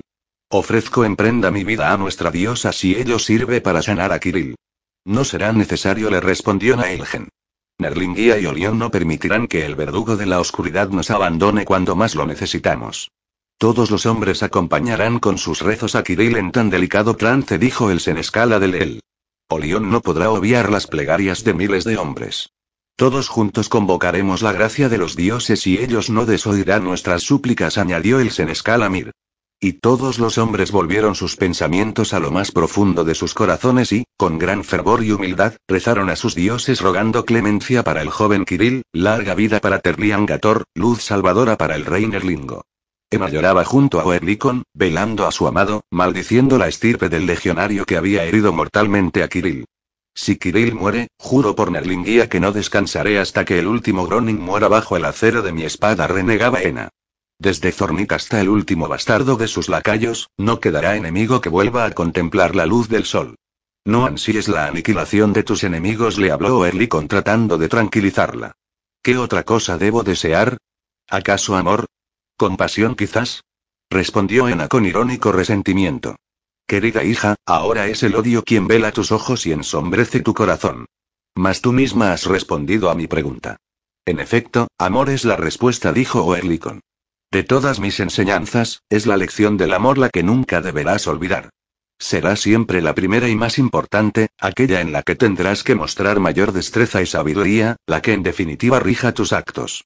El amor es la piedra angular de nuestras vidas, el sutil engarce que mantiene unidas nuestra alma eterna y nuestra carne mortal. Algún día comprenderás que una vida alejada del amor, centrada en la búsqueda de otros poderes, logrará grandes tesoros, alcanzará grandes posesiones, incluso podrá desarrollar hasta límites inimaginables los fuegos de la industria, mas al final de todas las cosas, solo logrará un efecto devastador sobre los hombres. Serán entonces el poder y la codicia las trémulas luces que alumbren su camino en el mundo, conduciéndolos a la destrucción y a la oscuridad. Yo amo a Kirill, y a las personas nobles y honestas, respondió Ena con el fuego de la ira reflejado en sus hermosos ojos verdes. Pero no es amor lo que mi corazón desea para los que causan el mal en el mundo, sino muerte y condena eterna. No todos los hombres que caminan junto al mal merecen la muerte, respondió Erlikon. Sí, debemos acabar con el mal que los domina, pero también debemos ser generosos a pesar del dolor que nos hayan causado. Otorgarles una segunda oportunidad en la que encuentren la redención y se alejen para siempre de la oscuridad que los posee.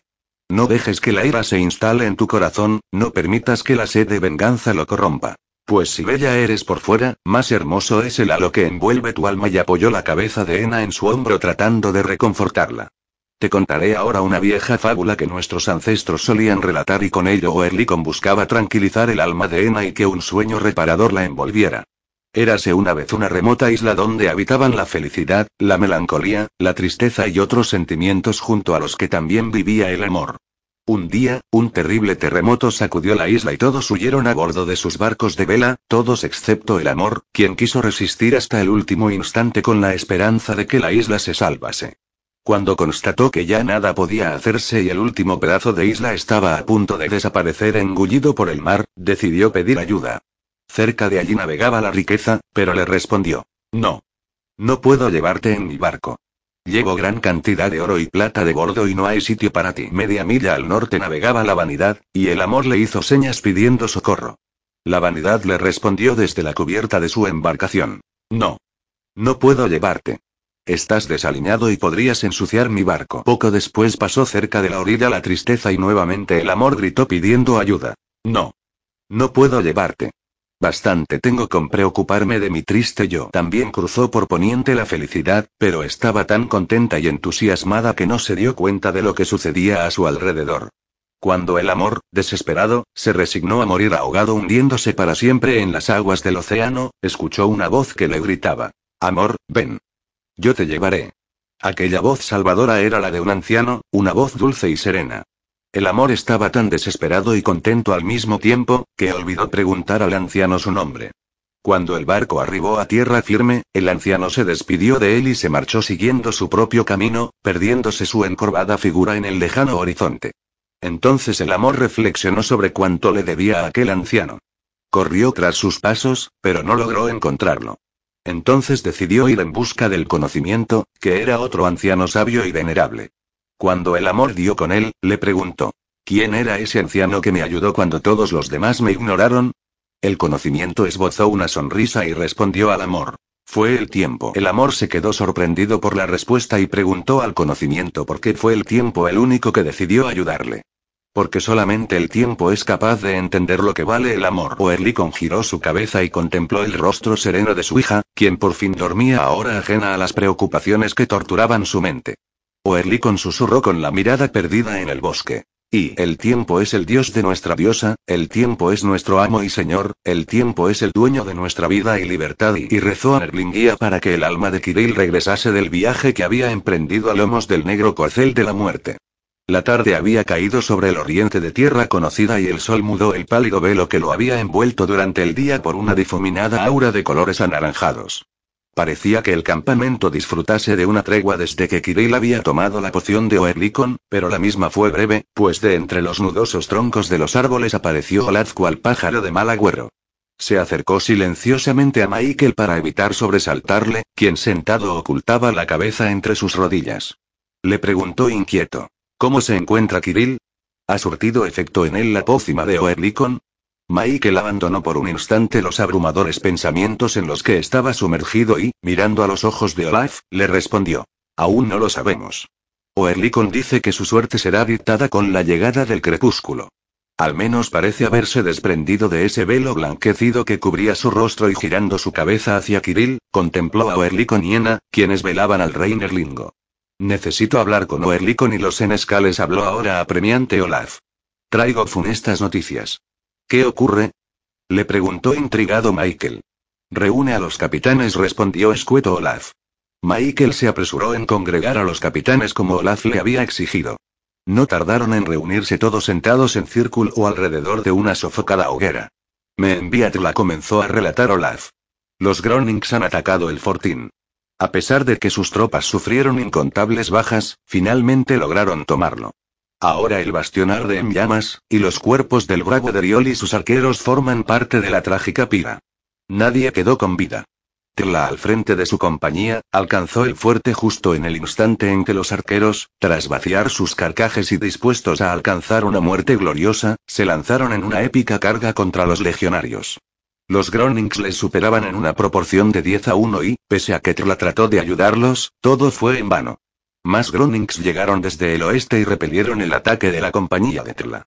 Los obligaron a retroceder y replegarse. Sus hombres se descorazonaron, su resistencia se desmoronó y la formación se derrumbó. Ahora huyen hacia nuestro campamento perseguidos por los legionarios. ¿A qué distancia se encuentran de aquí? preguntó el senescala de Leel. A unas dos millas al oeste respondió Olaf. Los Gronings han tomado posiciones y creo que aguardan el avance de su retaguardia. Vi cómo dos halcones sobrevolaban a la compañía de Tela para después dirigirse río arriba. Oerlikon y los senescales guardaron silencio.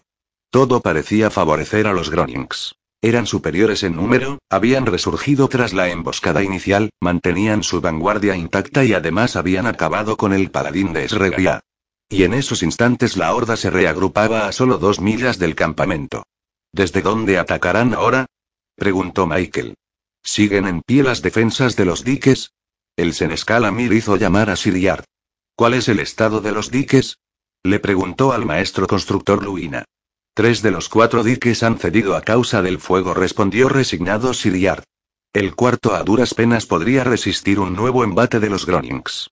Entonces pueden atacarnos desde el río y el bosque, se lamentó Michael. Lo harán desde ambos lados y esta vez su ataque será demoledor, sentenció Adelel. ¿Es posible reparar alguno de los tres diques o colocar nuevas barreras?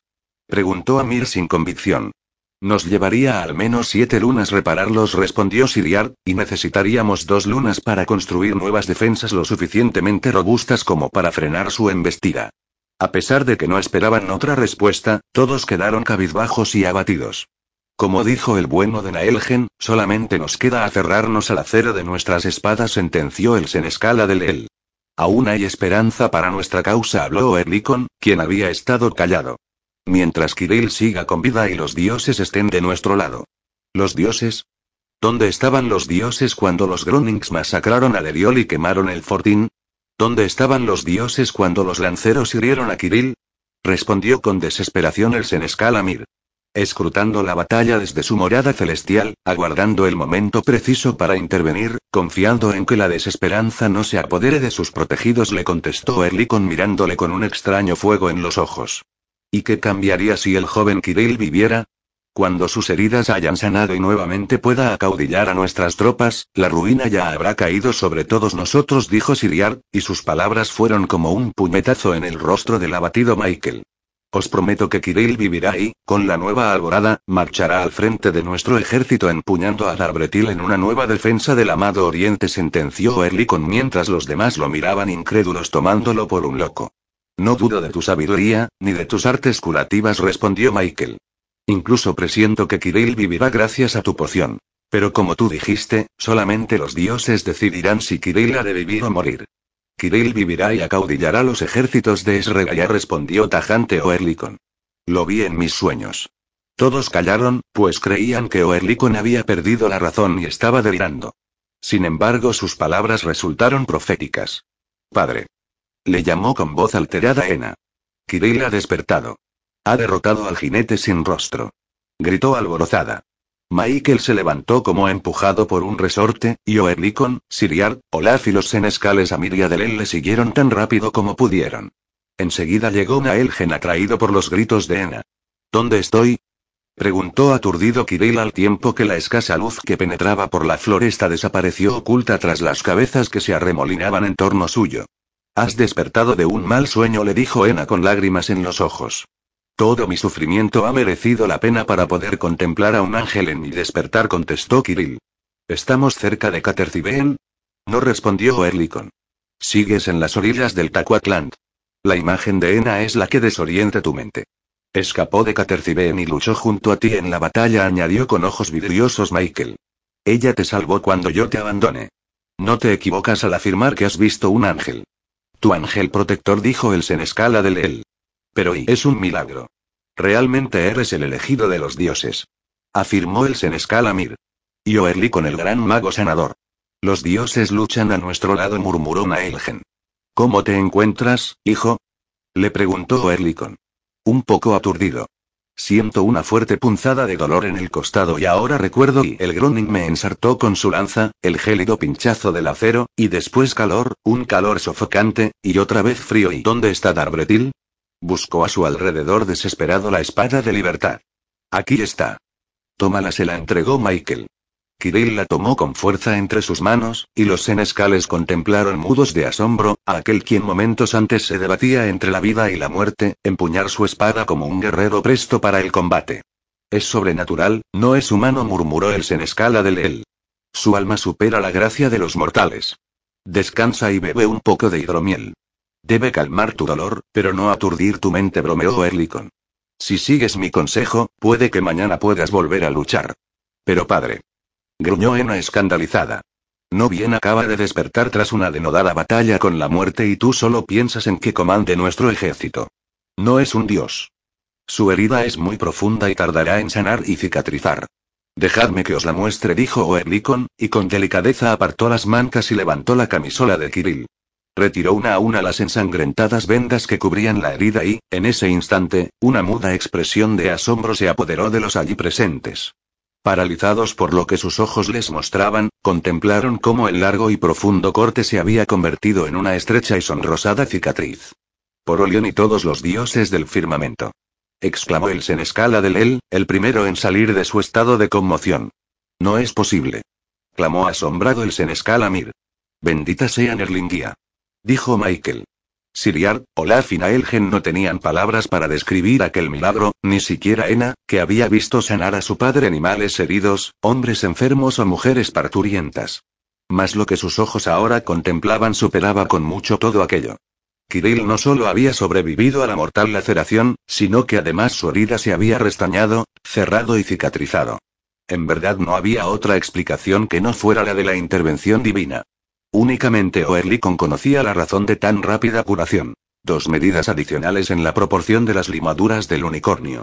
El Cliat era sabedor que, a mayor concentración de cuerno de unicornio, las propiedades curativas de la poción no se incrementaban de forma proporcional sino exponencial.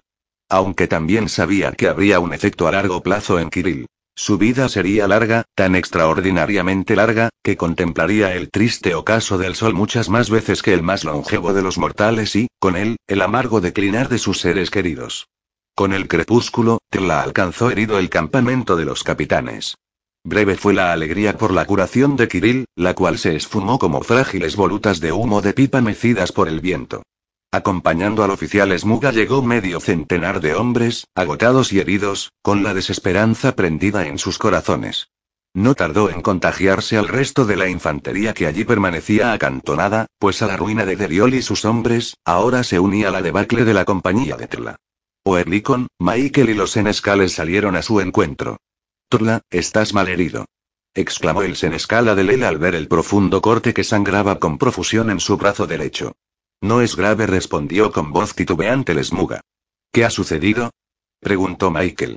No llegamos a tiempo para proteger a Deriol y el fortín, relató Torla, con una creciente palidez en su rostro. Las huestes Gronings acabaron con ellos en una encarnizada lucha cuerpo a cuerpo. Mis arqueros abatieron a numerosos Gronings, pero no cesaron de llegar nuevos efectivos a través del bosque. Nos obligaron a retroceder, y abandonamos a Deriol a su suerte, dijo con remordimiento. Luego los Gronings nos persiguieron por el bosque aunque logramos repelerlos en varias ocasiones a costa de pagarlo con numerosas vidas. Ahora y tomó aliento y se sentó en el suelo, pues hablaba con dificultad, ahora su vanguardia permanece apostada a una milla del campamento. No son más de 200 hombres, pero no tardarán en acudir nuevos efectivos, interminables columnas de legionarios y, sujetando débilmente el brazo de Michael, el esmuga se desmayó. Rápido. Gritó Erlikon. Traed vendas, y también aguja hilo. Hay que detener la hemorragia o morirá desangrado. Los infantes de Esregaya miraban descorazonados al bravo oficial Esmuga y murmuraban abatidos, preguntándose cuánto tiempo restaba para que la muerte acudiera a su encuentro. Ena se ocupó de curar a Atla y otros soldados atendieron a los heridos que llegaban al campamento. Oerlikon, Michael y los senescales se reunieron de urgencia para analizar la delicada situación y recomponer su estrategia. Estimo que nuestras bajas ronden los 600 hombres, recapituló Michael. Y probablemente los Gronings hayan perdido más de 1200, algo más del doble. Si descontamos esas bajas a las fuerzas iniciales de que disponía cada ejército, la proporción sigue siendo favorable para ellos, añadió el senescal Amir. Se repusieron a la sorpresa de nuestro ataque inicial y las últimas escaramuzas les han sido favorables, indicó el senescala del El. Además lograron abatir en el prado a Terlian Gator y Garbretil, añadió Michael con abatimiento. Pero no para siempre, habló Erlikon. Mañana Kirill comandará a nuestra infantería. La pregunta que ahora debemos responder, mis amigos, es la siguiente. ¿Jugárnoslo todo a una sola carta atacando con la totalidad de nuestras fuerzas en campo abierto o tratar de hostigar a los Gronings en una guerra de guerrillas todo el tiempo que sea posible? ¿Morir rápidamente o desangrarnos lentamente? Escribir una muerte épica que sea recordada en loas y canciones o atacar y huir como sanguijuelas que lentamente sangren a las legiones enemigas trató de describirlo el senescala del él. Si he de morir, lo haré como los grandes reyes de antaño contestó el senescala Mir. Tampoco yo quiero prolongar una inútil resistencia abocada a la destrucción añadió Michael. Recordad que si nuestros ejércitos caen derrotados, no habrá esperanza para tierra conocida reflexionó Erlikon. ¿Qué sentido tiene escribir grandes hazañas que caerán en el olvido? Porque mis queridos amigos, ¿quién cantará la canción de la última carga de los senescales, de la muerte de Maíkel el Alco o la caída del reino de Sregia? ¿Acaso los trovadores al servicio de Zornik? ¿Quizás en las memorias de alguno de sus pérfidos mariscales? ¿Pudiera ser en la corte de Groningburgo?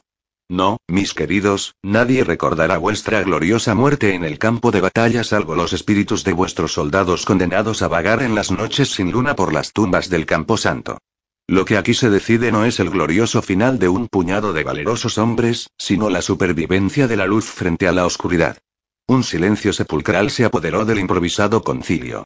El razonamiento de Oerlikon había calado hondo en sus corazones y ahora, cabizbajos, reflexionaban sobre las palabras del Cliat.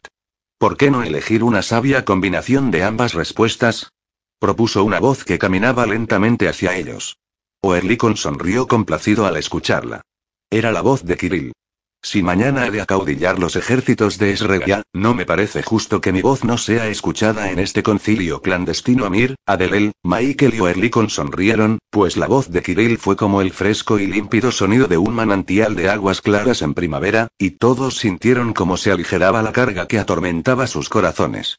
El crepúsculo, la noche, la madrugada y el alba se sucedieron armónicas y acompasadas como las notas de una dulce melodía.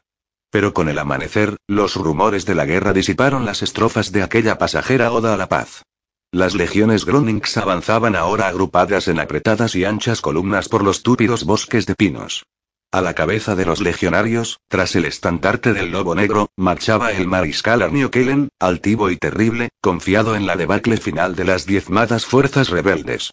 Como era costumbre entre los Gronings, justo antes del alba reanudaron la marcha, y ahora avanzaban sobre las ahogadas ascuas de las hogueras del campamento donde se habían acantonado las tropas de Esregia. Mariscal se acercó un oficial Groning a informar a Arnio Kellen. Los rebeldes han huido.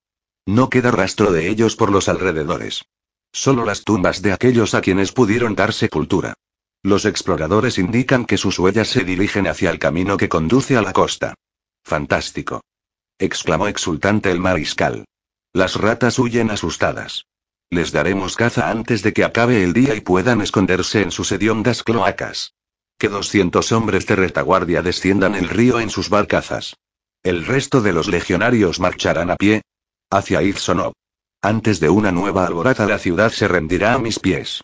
Los Gronings marcharon tras las huellas de las huestes de Kirill con una única obsesión que ocupaba su mente. Destruir la capital Smuga.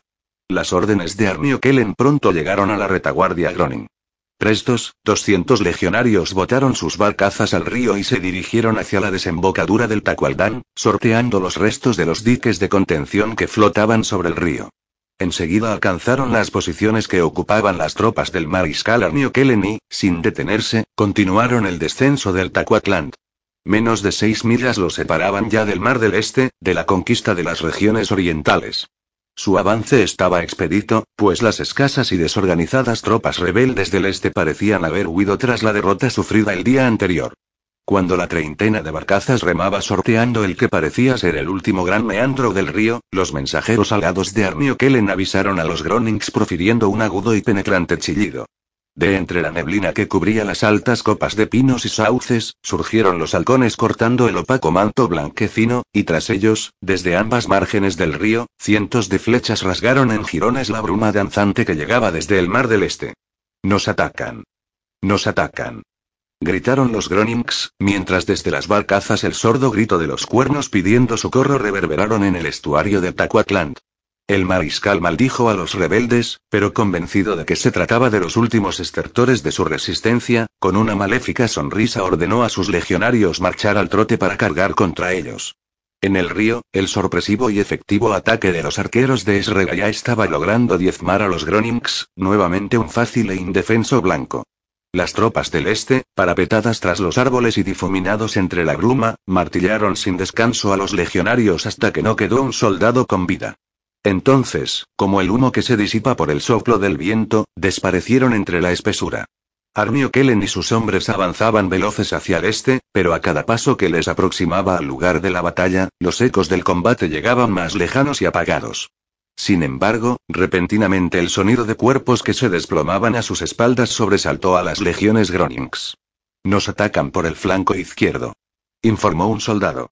Armio Kellen ordenó detener la marcha, y pudo contemplar como 30 hombres yacían en el suelo atravesados por las flechas enemigas. Un oficial Groning corría presuroso hacia la posición de Armio Kellen. Mariscal se presentó nervioso. Una docena de arqueros nos ha atacado cuando cruzamos por aquel helechal. Dispararon sus flechas y se esfumaron en el bosque. ¿De dónde salieron? ¿Acaso no los visteis llegar? preguntó enojado el mariscal. Estaban ocultos bajo los helechos, mi senescal relató el oficial. Aguardaron a que pasara a la vanguardia de nuestras tropas y nos sorprendieron sin darnos tiempo a repeler su ataque. Esos malditos piensan seguir molestándonos como pegajosos mosquitos de ciénaga. No saben que toda resistencia será inútil, maldijo Armio Kellen. Desplegad cuatro parejas de exploradores hacia el norte y mantened dos en vanguardia y dos en retaguardia. Y tened los ojos abiertos, no quiero perder más hombres en esta estúpida guerra de guerrillas. Adelante.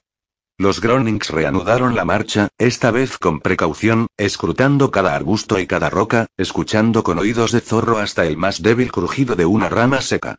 Avanzaron cautelosos pero sin nuevos contratiempos algo más de dos millas, hasta alcanzar un amplio claro en el que la vegetación y el bosque se retiraban hacia el norte, mostrando una preciosa pradera de alta hierba circundada en el margen del río por cimbreantes juncos.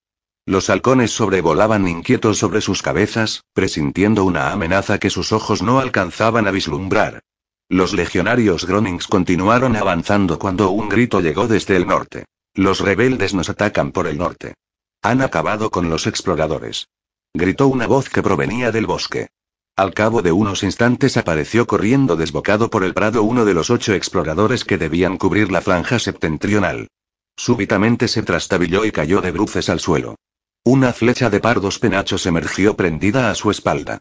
En formación defensiva. Escudos al frente. Ordenó inmediatamente a Kellen, y los Gronings, pie a tierra protegidos con sus escudos, se encararon hacia el norte. Mantened la formación. Gritaban los oficiales al mando de las diferentes compañías. Lanzas en posición. Pero los hombres de Esregaya no atacaron por el norte. Lo hicieron por el sur, desde el otro lado del río, con el mortal canto de 200 arcos que se tensaron tras las desguarnecidas espaldas de los Gronings. Tras la primera oleada de flechas la confusión fue grande y numerosas las bajas causadas entre las filas Gronings. El frente que miraba al norte se descompuso, desconcertado por el ataque que llegaba desde la margen meridional del Tacuatland.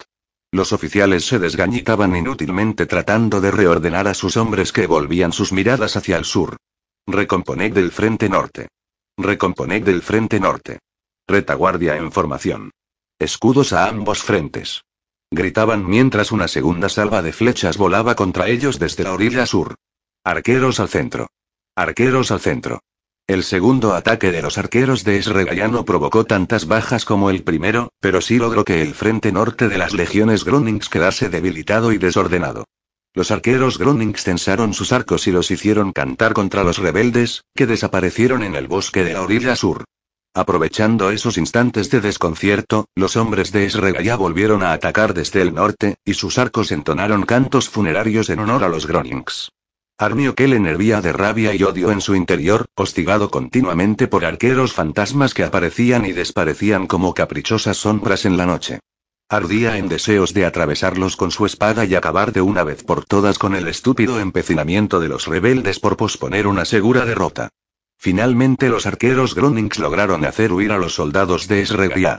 Uno de los oficiales se acercó con rostro sombrío al mariscal para relatar el parte de bajas. Hemos perdido más de 300 legionarios en las refriegas, mariscal y sin contar a los cerca de 200 soldados que descendían el Tacuacland finalizó el recuento temeroso de la reacción del mariscal. Malditos bastardos. Bramó Armio Kellen. Pagarán dos veces por el daño que nos han causado. Sus ciudades arderán en horrendas piras, sus hijos morirán degollados y sus mujeres se convertirán en nuestras esclavas. Lamentarán haberse alzado contra el poder de Groningburgo y su emperador Zornik. No habrá mañana para los hombres del este y amenazó al sol apretando su puño con tanta fuerza, que la piel de sus nudillos se tiñó de blanco. Por segunda vez en ese día, las legiones de Armio Kellen reanudaron la marcha de ocupación sobre las tierras orientales.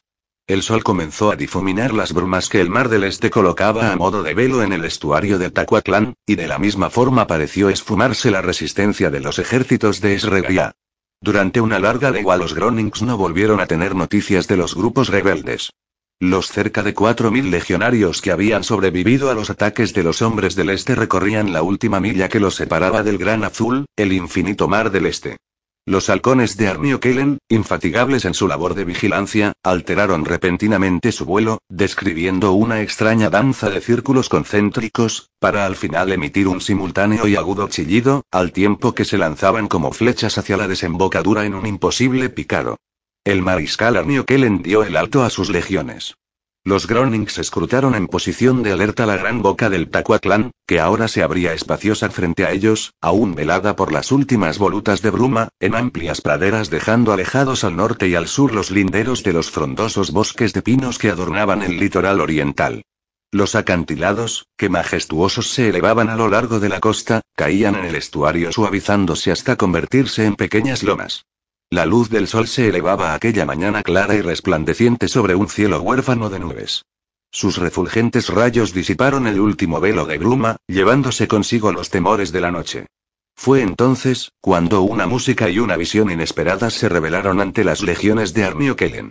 El penetrante sonido de decenas de trompetas acompañadas por las terribles siluetas de dos mil guerreros prestos a luchar hasta la muerte. Eran las doradas trompetas de los ejércitos de Esregaya que, con su música, saludaban la salida del sol. Era el último vestigio del extinto reino, que con aquel canto anunciaba la muerte para los invasores. Al frente de aquella visión, dos venerables ancianos, hombres menores al frente de las honorables casas de los antiguos reyes, los senescales Amiria del El, celosos garantes de la memoria del reino de Sregia. Altivos sobre la grupa de sus monturas, se adelantaron al ejército del este para que su voz pudiera ser escuchada. El sonido de las trompetas cesó y un sepulcral silencio envolvió el estuario, pues hasta las olas detuvieron su violento embate contra los acantilados ansiosas por escuchar las palabras de los dos senescales. Invasores del norte. Gritó con voz fuerte y resuelta el senescala del El. Una última oportunidad de conservar vuestras vidas os ofrecemos. Regresad a Groningburgo, abandonad el reino del este, o vuestros ojos jamás volverán a ver un nuevo amanecer. El silencio volvió a envolver la gran pradera tras la proclama del senescala del El, hasta que unos instantes después, la ronca y torva risa del mariscal Arnio Kellen quebró la tensa espera. Ja, ja, ja. Rió con desprecio. Vos, vieja y decrépita efigie de tiempos largamente olvidados, vos osáis amenazarme. ¿Amenazar al imperio Groning? Vos, quien marcháis al frente de una hueste de cobardes que como viejas asustadas se ocultan en sus madrigueras del bosque. Ja, ja, ja. Volvió a reír burlonamente, y sus adláteres le acompañaron con forzadas carcajadas. Esto es lo que yo proclamo. Rendíos al poder de Zornik, claudicad y entregadnos vuestras tierras, o serán vuestros soldados los que no verán un nuevo amanecer. Yo mismo les arrancaré uno a uno los ojos y los arrojaré al gran mar para que sirvan de alimento a los peces que en él moran. Las palabras del mariscal no lograron amedrentar a las huestes de Esregia, quienes a pesar de las amenazas, se mantenían erguidas y desafiantes frente a las legiones Gronings. Si esa es vuestra respuesta, replicó con voz enérgica el senescal Amir, os prometo que antes de la puesta del sol, os postraréis a nuestros pies solicitando clemencia y nuevas y desagradables carcajadas se elevaron entre las Flash Gronings. Invasores del norte. Tembla. Huid ahora que aún estáis a tiempo. Pues yo os digo. El verdugo de la oscuridad ha vuelto de entre los muertos, y nuevamente empuña en su mano la espada de libertad. Y si estos nombres os son desconocidos, quizás recordéis a Terlian Gator y Garbretil, el daño de los Gronings y al escuchar el nombre de Terlian Gator un murmullo de terror brotó de las bocas de los legionarios, y todos retrocedieron unos pasos ante la fuerza y convicción de las palabras del senescal Amir. Cuando el senescal terminó de hablar, el frente de las huestes de Esregaya se abrió y, montado a lomos de un blanco corcel, surgió la egregia figura de Terlian Gator, y en su mano centelleaba Darbretil, con el mismo fulgor que había herido los ojos de los Gronings en la batalla de la pasada luna. Los Gronings temblaron al ver nuevamente al gran guerrero y murmuraban atemorizados. Es él, es el guerrero de la espada mágica, decían unos. Ha vuelto de la muerte. Su fantasma vuelve para vengarse. Nada podremos hacer ahora para abatirle, decían otros. El mariscal Arnio tomó la palabra y arengó a sus hombres. Es una treta, una artimaña para asustar a viejas y niños, gruñó. ¿Es que no lo veis? Es otro soldado el que ocupa su lugar. Terlian Gator cayó en el río y su fantasma viaja hacia el maldito Averno en el que morará por toda la eternidad. Preparados para atacar. En formación. Pero las mismas palabras del mariscal habían sido pronunciadas momentos antes por Kirill, y eran ahora los dos mil guerreros de Esregaya quienes se lanzaban en una devastadora carga contra las huestes de Arnio Kellen. Los lanceros Gronings, que formaban la vanguardia de las legiones, temblaban de pies a cabeza ante la carga de los ejércitos de Esregaya, que hizo estremecer bajo sus pisadas la tierra de aquella enorme pradera. El grito de guerra de Terlian Gator y el fulgor del Arbretil logró desbandar la primera línea del frente Groning, mientras Arnio Kellen y sus oficiales se desgañitaban gritando a sus soldados para que mantuviesen la formación. La colisión entre ambos ejércitos fue brutal. Las espadas entrechocaron, el acero centelleó, las lanzas y los escudos se enfrentaron, las hachas blandieron por encima de las cabezas, las armas se quebraron, pero sobre aquel caos de destrucción reinó Darbretil, hendiendo todos los escudos que encontró a su paso, lacerando a todo aquel que osara desafiarle. Los Gronings retrocedían empujados por el coraje y el ímpetu de los hombres del este capitaneados por Terlian Gator, al que como sombras indivisibles, flanqueaban Ena y Michael. Nada podría ya alejarles de su rey, solo la muerte, a la que estaban decididos a acompañarles y el jinete sin rostro volvía montado sobre su negro corcel. Armio Kellen contemplaba impotente cómo el frente de sus tropas se desmoronaba mientras la infantería rebelde cargaba ahora sobre sus sorprendidas y atemorizadas compañías de arqueros. Los Gronings caían como moscas atrapadas en una gran tela de araña bajo las estocadas del arbretil y el resto de espadas que le acompañaban. Gritos de dolor y agonía se elevaban al cielo por doquier, y los ejércitos del este no cedían en su empuje contra las legiones del mariscal, que se veían obligadas a retroceder hacia los bosques que poco antes habían abandonado. Lentamente los Gronings fueron afianzando sus posiciones gracias al apoyo de la retaguardia que había acudido en su ayuda. Los senescales Amiria de Lel luchaban como dos briosos jóvenes, recuperando el honor y la gloria para sus decadentes casas. Cuando las fuerzas se igualaron y nuevas tropas de refresco seguían reforzando a las legiones Gronings, Kirill ordenó una calmada y ordenada retirada, retrocediendo a su posición inicial. Los dos ejércitos volvieron a contemplarse frente a frente, separados por cientos de cadáveres que yacían inertes sobre la hierba aplastada de la pradera ahora teñida de sangre. Los Gronings habían sufrido numerosas bajas. Sus columnas de lanceros habían sido prácticamente aniquiladas y más de un centenar de arqueros habían caído en los últimos embates de la carga rebelde. A pesar de que el primer ataque había sido favorable a Kirill y los suyos, los Gronings continuaban siendo superiores en número. Y a esa superioridad numérica fiaba el mariscal Arniokel en su victoria en la batalla. Los dos ejércitos continuaron desafiándose desde la distancia, tanteando las fuerzas y el coraje del adversario. Deja que los Gronings inicien el ataque, ordenó Kirill. Amir, abre el flanco izquierdo con tus hombres. Adelel, tú y los tuyos abrir el flanco derecho. Cuando los Gronings carguen contra nuestro frente, avanzad hacia el oeste y después atacad sobre el centro. Crearemos una brecha en su vanguardia que quedará encerrada entre nuestras tropas. Que Nerlingia y Olión nos asistan. Y elevando a Darbretil desafió al orgulloso mariscal. Los Gronings temblaban ante la visión de Darbretil y del guerrero que había regresado de entre los muertos. Kirill gritó amenazando a Kellen. Rendíos y volved a vuestros territorios del norte. Regresad a Groningburgo. Enviad a vuestros malditos halcones portando este mensaje. El rey Nerlingo ha iniciado la reconquista de los territorios ocupados, el este se ha levantado contra Zornik y no tardará en llegar el día en el que la Alianza de los Pueblos Libres llamará a las puertas de Groningburgo exigiendo la rendición de su rey. Arnio Kellen enrojeció de cólera ante el desafío de Kirill y, elevando su voz entre los temerosos murmullos de sus legiones, ordenó el ataque contra las tropas del este. El suelo volvió a temblar, estremeciéndose esta vez bajo los pies de los legionarios Gronings. A su paso, la hierba era pisoteada y arrancada de raíz. A un gesto de Kirill, los senescales bascularon sus tropas hacia el norte y el sur, mientras el frente se mantenía firme y consolidado, los pies anclados al suelo y las espadas blandiendo sobre sus cabezas. El aterrador grito de guerra Groning brotó de las roncas gargantas enemigas e hizo que Kirill y Michael se estremecieran recordando el día de la gran traición. Eli. Sin embargo, Terlian Gator recobró la serenidad perdida y ordenó a sus hombres. Manteneos firmes. No hagáis caso a sus gritos. Pies firmes en tierra. Y cuando ya sentían el aliento de las agitadas respiraciones del enemigo sobre ellos, Kirill lanzó una última arenga a las tropas de Esregia. Blandid las espadas. Muerte al enemigo. Los dioses están con nosotros. Por la libertad. Y las tropas enardecidas contestaron rugiendo y vitoreando. Por la libertad. Muerte al enemigo. Y entonces Terlian Gator corrió contra la horda Groning y el centro de su ejército lo acompañó en la última carga de la batalla del Tacuatland.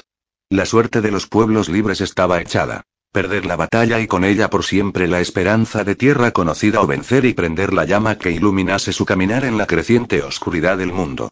Nuevamente el choque de los dos ejércitos fue terrible. El ensordecedor restallar del acero hizo temblar y agitarse las ramas de los miles de pinos que moraban en aquellas tierras. Los animales y bestias del bosque huían asustados ante aquella mortal amalgama. El sol, horrorizado ante los macabros destellos que su luz proyectaba sobre el acero bañado en sangre, corrió a ocultarse tras una poblada comunidad de opacos cúmulos. Las aguas del gran río descendían embravecidas en su desembocadura, ansiosas por sortear aquellas márgenes teñidas del rojo de la sangre. Los Gronings habían cargado con fiereza sobre el debilitado frente rebelde al que Kirill trataba de mantener unido.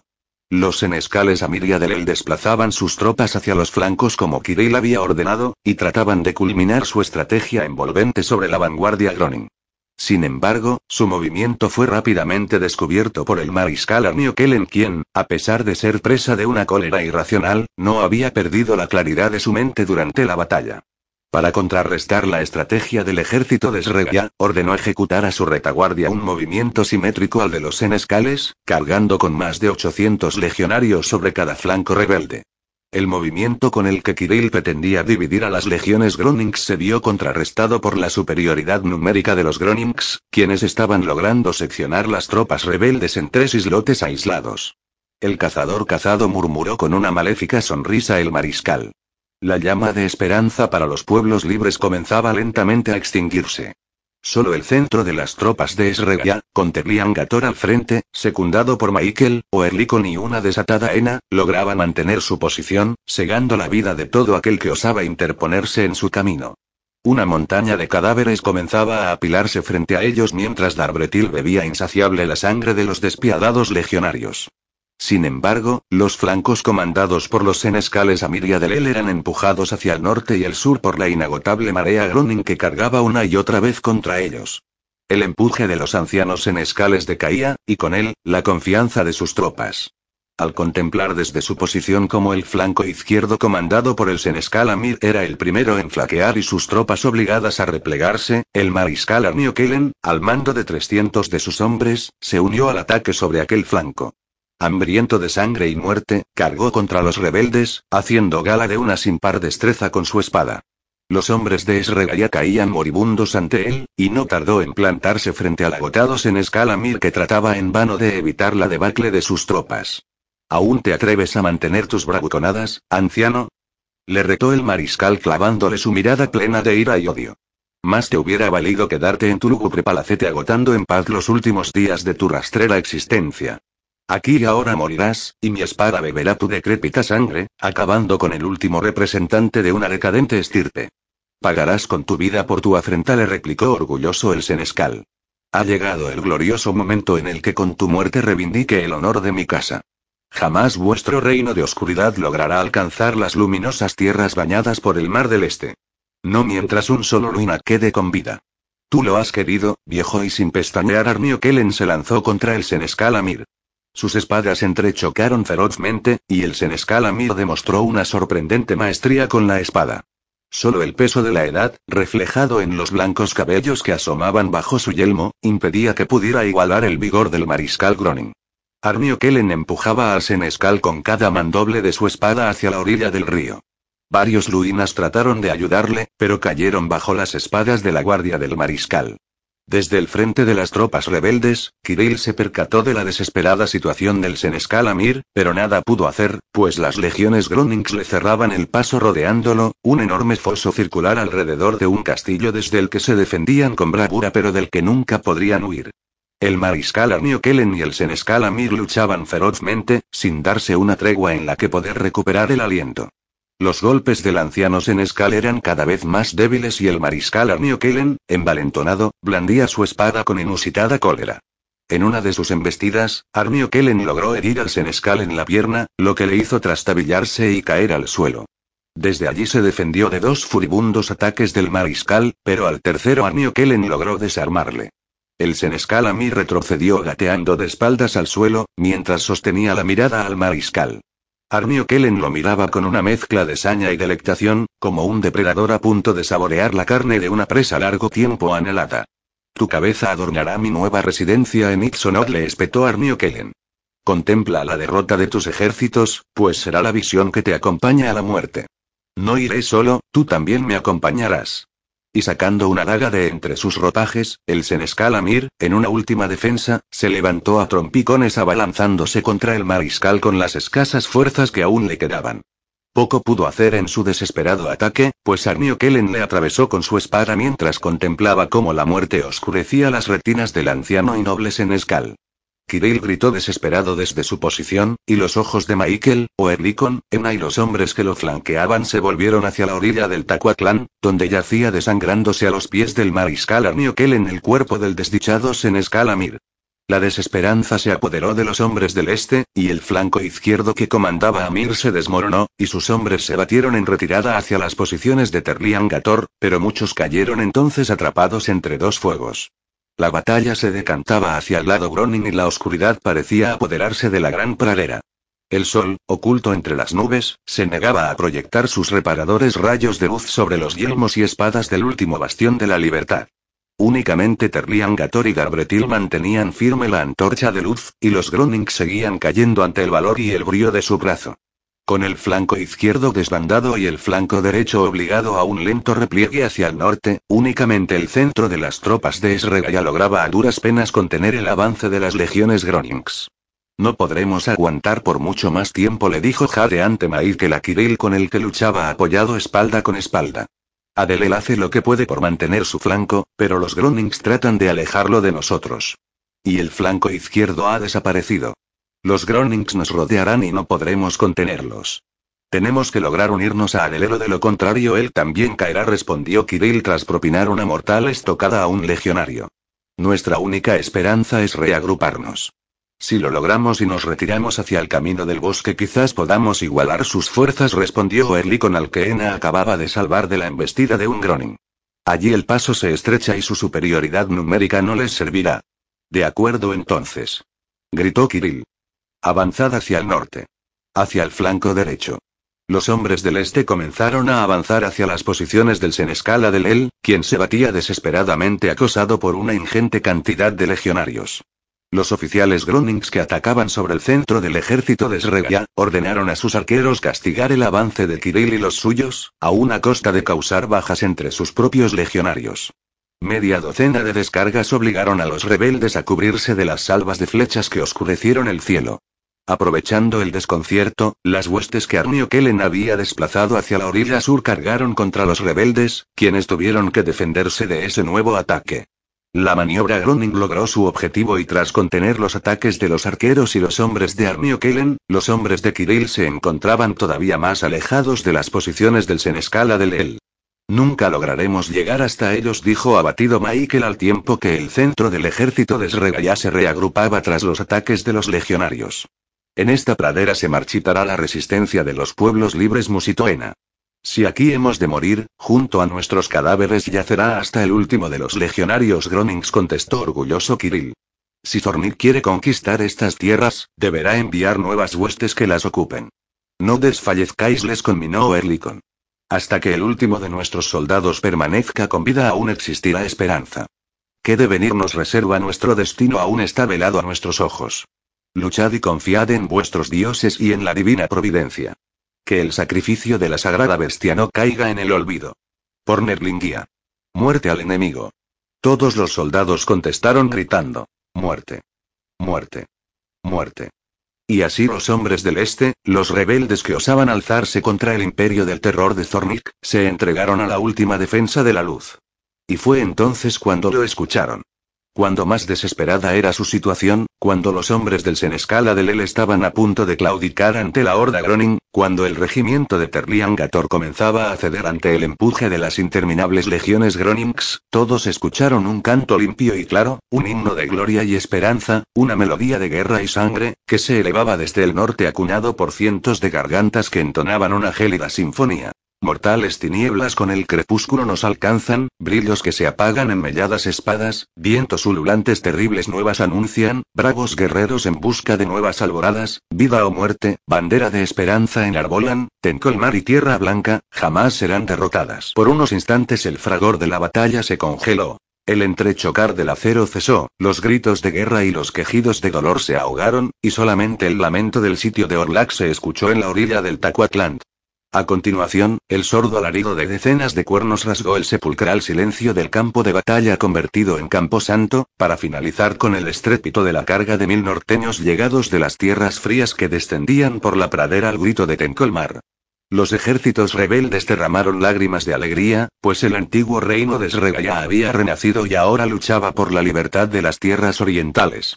Los Gronings quedaron paralizados y aturdidos ante la irrupción de nuevos soldados, y a duras penas pudieron oponer resistencia a las huestes de norteños al mando del bravo Grodolas, pues era el gran líder de Tencolmar el que encabezaba las tropas del norte.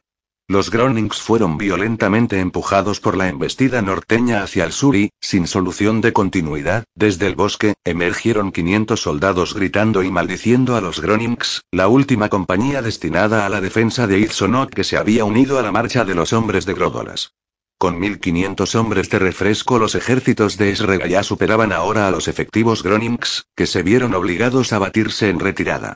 La carga de los norteños fue devastadora, provocando una innumerable cantidad de bajas entre los Gronings, además del caos y el pánico entre sus filas. Armio Kellen, impotente ante la marea rebelde, ordenó retirarse a sus tropas al bosque. En su desbandada fueron perseguidas por las tropas de Esregia, y muchos fueron cercados y aniquilados, y las huestes de legionarios quedaron diezmadas. Retirada. Gritaba impotente y enrabietado el mariscal Armio Kellen. Retroceded hacia el bosque mientras cientos de flechas silbaban en derredor suyo cortando el aire y abatiendo a sus hombres. El mariscal veía desesperado cómo sus hombres corrían en una caótica desbandada, ajenos a las órdenes de los últimos oficiales que aún quedaban con vida. La marea de Tencolmar empujó a los Gronings más de una milla hacia el interior del bosque, y los arqueros de la última compañía volvieron a castigarles con una mortal lluvia de saetas. Entretanto, Kirill recomponía a sus tropas, aún maravilladas por la aparición de las fuerzas comandadas por Gródolas. Oerlikon ordenó recuperar el cuerpo del senescal Amir para poder darle sepultura. Es ahora o nunca le dijo Michael a Kirill. Debemos acabar con ellos antes de permitir que vuelvan a reagruparse. Ordena a las tropas formar en hileras de 50 hombres, dijo Kirill. Lanceros al frente, arqueros en las líneas centrales, y el resto de la infantería a retaguardia. Cuando lancemos el último ataque, nuestros arqueros martillarán al enemigo con tres salvas, y después retrasarán sus posiciones a retaguardia. Kirill. Gritó Erlikon llamando su atención. El hombre del norte viene hacia nosotros. Grodolas cabalgaba veloz al encuentro de Kirill, quien daba concisas y aceleradas órdenes flanqueado por sus dos fieles e inseparables paladines, Ena y Michael. ¿Quién de vosotros es Kirill? gritó con voz potente desde su montura. Yo soy a quien buscas, respondió el alco adelantándose al grupo. El hombre de Tencolmar se acercó al galope y descendió de un salto de su caballo. Grodolas se plantó frente a Kirill y lo escrutó con su penetrante y profunda mirada, una mirada que revelaba un descarnado dolor que jamás le abandonaría hasta el día de su muerte. Al contemplarte veo con orgullo cómo aún resplandece la llama de la esperanza para tierra conocida, sentenció emocionado el norteño, pues noble y valerosa es la joven sabia que corre por las venas de nuestro mundo. Traigo conmigo un mensaje de aliento. La alianza de Tencolmar ha resurgido cual ave fénix de sus cenizas y acude al este en ayuda de sus hermanos de Esregia, pero también cabalga hacia el oeste para destruir el innombrable templo de la tortura Groning. Pero no viaja sola en esa misión, pues un hijo de tu pueblo y hermano de sangre acompañan al gran Sirnas. Sé que ese guerrero te es muy querido, tanto como lo es para mí. Su nombre es Ingvar. Cuando Grodolas pronunció el nombre del hijo del trueno, una descontrolada emoción se apoderó de Kirill y Michael. Incontenibles lágrimas de alegría brotaron de los ojos de los alcos y sus piernas temblaban como la alta hierba de los prados de Alcoburgo mecida por el viento temprano de la mañana. Ingvar vivía. Había sobrevivido al terrible amanecer del bosque de Alcos. El hijo del trueno respiraba el mismo aire que ahora penetraba en los pulmones de Kirill y Michael. Henchidos de gozo, los dos amigos del alma, rey y fiel escudero, se abrazaron al sorprendido Grodolas bajo la dulce mirada de Ena. Más de 300 lunas después de su terrible separación, por fin volvían a tener noticias de Ingvar. Tranquilos, amigos, les susurraba Grodolas, todo ha pasado. Todo ha pasado. Cuando Kirill y Michael se recompusieron, Grodolas volvió a hablar. Me gustaría poder dar esta nueva en persona a su hermano Oivin, solicitó Grodolas. Oivin no se encuentra entre nosotros, respondió Kirill, quien rápidamente completó su frase al ver el terror y la tristeza reflejado en los ojos de Grodolas. Partió hacia el oeste en busca de Ingvar. La añoranza de su hermano carcomía lentamente su alma, hasta que un día ya no pudo soportarlo más y marchó en su busca. Sin embargo, presiento que no podrá calmar su dividido corazón hasta que esta maldad haya sido extinguida y podamos volver a reunirnos, pues el amor por su pueblo y por Eda permanecen clavados como dolorosas espinas en lo más profundo de su ser. Partió hacia Loburgo, añadió Michael, pues su corazón le decía que su hermano permanecía allí vivo y cautivo. Quizás ambos se reencuentren antes de lo que esperan, respondió el norteño con una atormentada mirada que surgía desde lo más profundo de su alma al escuchar el nombre de Eloburgo. Después de una pausa añadió. Tú debes de ser Michael, dijo Grodolas ahora con una extraña sonrisa en sus labios. Alto y fuerte como un roble, leal y noble como un fiel escudero. No hay lugar a la duda, eres tal y como Torilo te describió y rió al ver el pasmo reflejado en el rostro de Michael. Torilo. ¿Es que acaso conoces a mi padre? balbuceó Michael. Por supuesto que conozco a ese viejo y bondadoso Nerlingo, respondió Grodolas. Sigue vivo y coleando, como un gordo salmón a punto de desovar. Que me ahorquen si no es el más sano y el mejor alimentado de todos nosotros. Es el cocinero del maldito Senescal. Y un coro de risas se unió a la carcajada de Grodolas. Michael reía y lloraba, aturdido por el torrente de buenas noticias que aquel norteño portaba. Volvió a abrazar con tanta fuerza a Grodolas, que dolorido, se quejó al brioso Alco. No me aprietes con tanta fuerza o me fracturarás las costillas, se lamentaba. Aún mi cuerpo se encuentra débil por el prolongado cautiverio. Tu abrazo terminará por acabar el trabajo que los Grunings comenzaron. Bendito portador de parabienes. Gritó Michael fuera de sí. Ese será tu nombre de ahora en adelante. Amigos, después continuaremos con las presentaciones, les interrumpió cabalmente Oerlikon. Ahora tenemos una batalla que ganar, la batalla del Taquatland. Si no nos apresuramos, los Gronings huirán y lograrán reagruparse. Eso pondría las cosas más difíciles para nosotros y obligaría a derramar más sangre de Esregia. Oerlikon está en lo cierto, replicó Kirill. Ahora o nunca. Muerte al enemigo. Muerte al mal. Y el enardecido ejército de Esregia coreó una vez más el grito de guerra del rey Nerlingo. Muerte. Muerte. Muerte. Gritaron miles de gargantas. Replegado y acorralado en el bosque junto a los restos de sus legiones, el mariscal Arnio Kellen comenzó a comprender que aquella era una batalla que jamás ganaría. La cuestión que ahora se le planteaba era otra bien diferente. Luchar hasta la muerte, rendirse antes los enardecidos ejércitos del este, o bien huir para tratar de unirse a las tropas del engreído mariscal Zun con el que remontarían desde el sur en dirección a Izonov. Arnio Kellen se dijo que no acabaría sus días de gloria en aquella hedionda pradera a orillas del Tacuatland. Pensó en una rendición ante los capitanes del este, pero no tardó en darse cuenta que si regresaba a Groningburgo portando las nuevas de la debacle de sus legiones, Zornig le arrancaría los ojos con sus propias manos y se los daría como comida a sus halcones. Solo nos queda huir hacia el sur, dijo para sí. El río es nuestra única posibilidad. Tendré que humillarme ante ese patán de Zun con él. El mariscal gritó con voz autoritaria y tres de sus oficiales acudieron prestos a su llamada. Descenderemos el río una última vez, expuso sus planes. Los ejércitos del este no esperarán nuestra maniobra. Una milla río arriba, al cobijo de un gran meandro, disponemos de suficientes embarcaciones para transportar a lo que queda de nuestras legiones. Sus defensas están calcinadas por el fuego, y solo las flechas de sus arqueros podrán hacernos algún daño. Es mejor sacrificar varios cientos de hombres que exponernos a la destrucción total.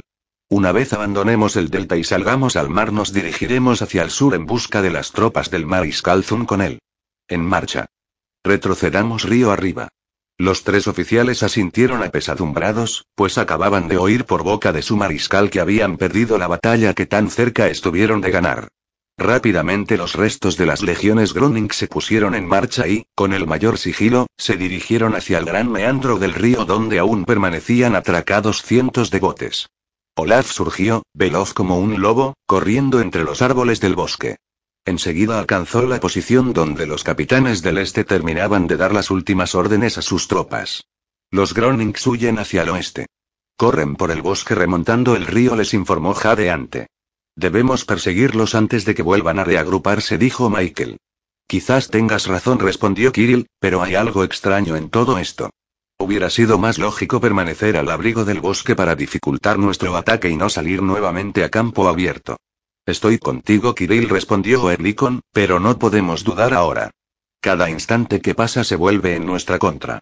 Mis hombres no dudarán en seguirte en la carga final, se ofreció valerosamente el rejuvenecido en escala del El. Un largo viaje hemos realizado para ahora echarnos atrás, añadió Grodolas. La alianza de Tencolmar cabalgará a tu lado.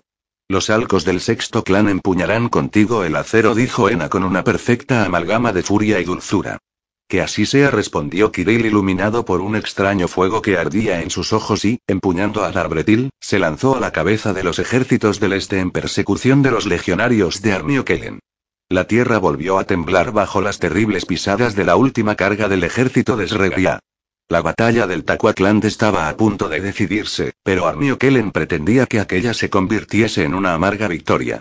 Los adiestrados legionarios Gronings no tardaron en alcanzar el embarcadero natural que formaba el meandro del río junto al que se extendía una amplia playa de cantos rodados y tierra.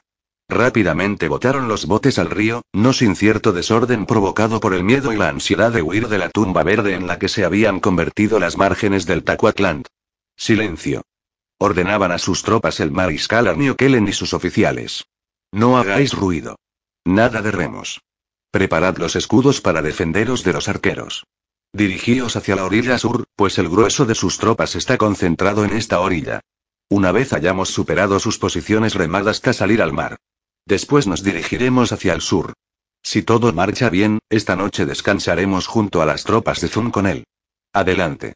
Trataban de elevar la recaída moral de sus tropas.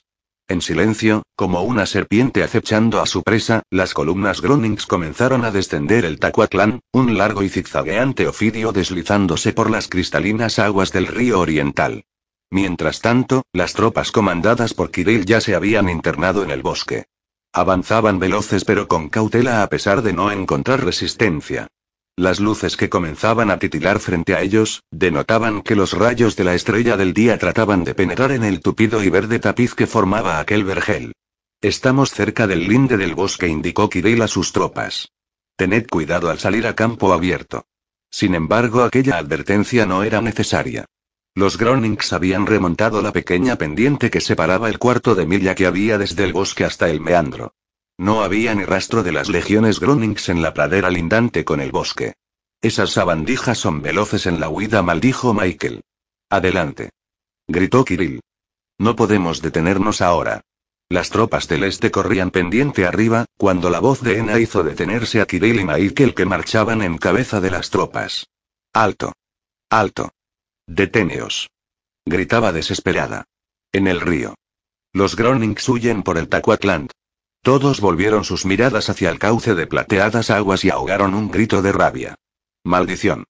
Gritó Erlikon. Arqueros. Arqueros hacia el río. Acabad con ellos. Se escapan. Maldición, se escapan. Gritaba desesperado Michael. Kirill contemplaba impotente como más de cien embarcaciones habían ya superado sus posiciones huyendo río abajo. Las compañías de arqueros corrían desordenadas hacia las márgenes del río, pero esta vez se encontraron con una débil pero mortal lluvia de saetas que provenía de los arqueros y ballesteros Gronings que trataban de impedir por todos los medios que tomasen posiciones. Los arcos de Esregaya cantaron una última oda contra los Gronings. Los escudos protegieron a muchos de una muerte segura, pero varias decenas de legionarios volvieron a teñir de rojo las aguas del Tacuatland. Las flechas no paraban de brotar de los arcos, pero los carcajes se vaciaron y la serpiente Groning, aunque herida de muerte, parecía alcanzar con su lengua bífida el ansiado delta del Tacuatland. Y fue entonces, en el momento en el que la desesperanza invadía sus corazones, cuando el milagro aconteció. Un nuevo regalo de los dioses, un nuevo presente que agradecer tras la aparición de Grodolas y la alianza de Tencolmar.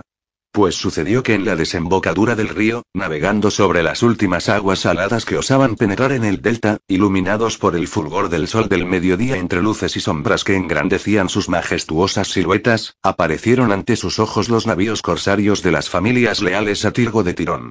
Y sobre la proa del indomable, comandando a la flota salvadora, con sus grises y ralos cabellos mecidos por la brisa del mar del este, se erguía el inefable capitán Falk, el irascible patrón de la sirena de los mares. Por Nerlingia. Que me maten si Falk no lo consiguió. Los corsarios acuden en nuestra ayuda. Gritaba exultante Michael. Astuto bribón. Sonrió el senescala del él. El viejo Falk ha logrado lo que ninguno de nuestros sabios antepasados consiguió. Poner de nuestro lado a esos carroñeros de agua salada. Bendito seas, capitán musitó Kirill. Que los dioses premien algún día tu proeza. Gracias a tu generoso corazón, las regiones del este vivirán en libertad. El ejército de Sregaya saludaba con víctores a los corsarios de Tirgo de Tirón, mientras Grodolas y los hombres de Tencolmar contemplaban sorprendidos la irrupción de la flota corsaria en la cuenca del Tacuatland. Los navíos, veloces como albatros, sellaron con sus proas la desembocadura del gran río. En cubierta, los corsarios armaban sus ballestas, acarreaban ganchos y sogas, preparándose para el abordaje de las diminutas barcazas Gronings. El mariscal Arnio Kellen no esperaba aquella artimaña del enemigo y todas sus esperanzas se perdieron en el mar del este volando sobre las alas de sus halcones. Desde las cubiertas de la flota corsaria comandada por el indomable, los hombres de Tirgo de Tirón mofaban de los Gronings, amedrentándolos con siniestras amenazas que terminaron por hundir la escasa moral que aún atesoraban los amilanados legionarios.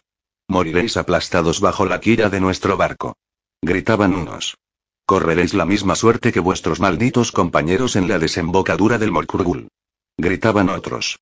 Al escuchar aquellas amenazas Arnio Kellen confirmó sus peores temores. Las legiones del mariscal él habían sido aniquiladas y ahora, como aullaban los corsarios, sus hombres correrían la misma suerte. Mas ¿quién había sido el traidor que había puesto sobre aviso a las regiones del este? Terlian Gator. No podía ser otro. Ese maldito rebelde neglingo que había escapado al exterminio de su rastrero pueblo. Él había sido quien había levantado en armas a Luinas, Esmugas y aquellos miserables corsarios.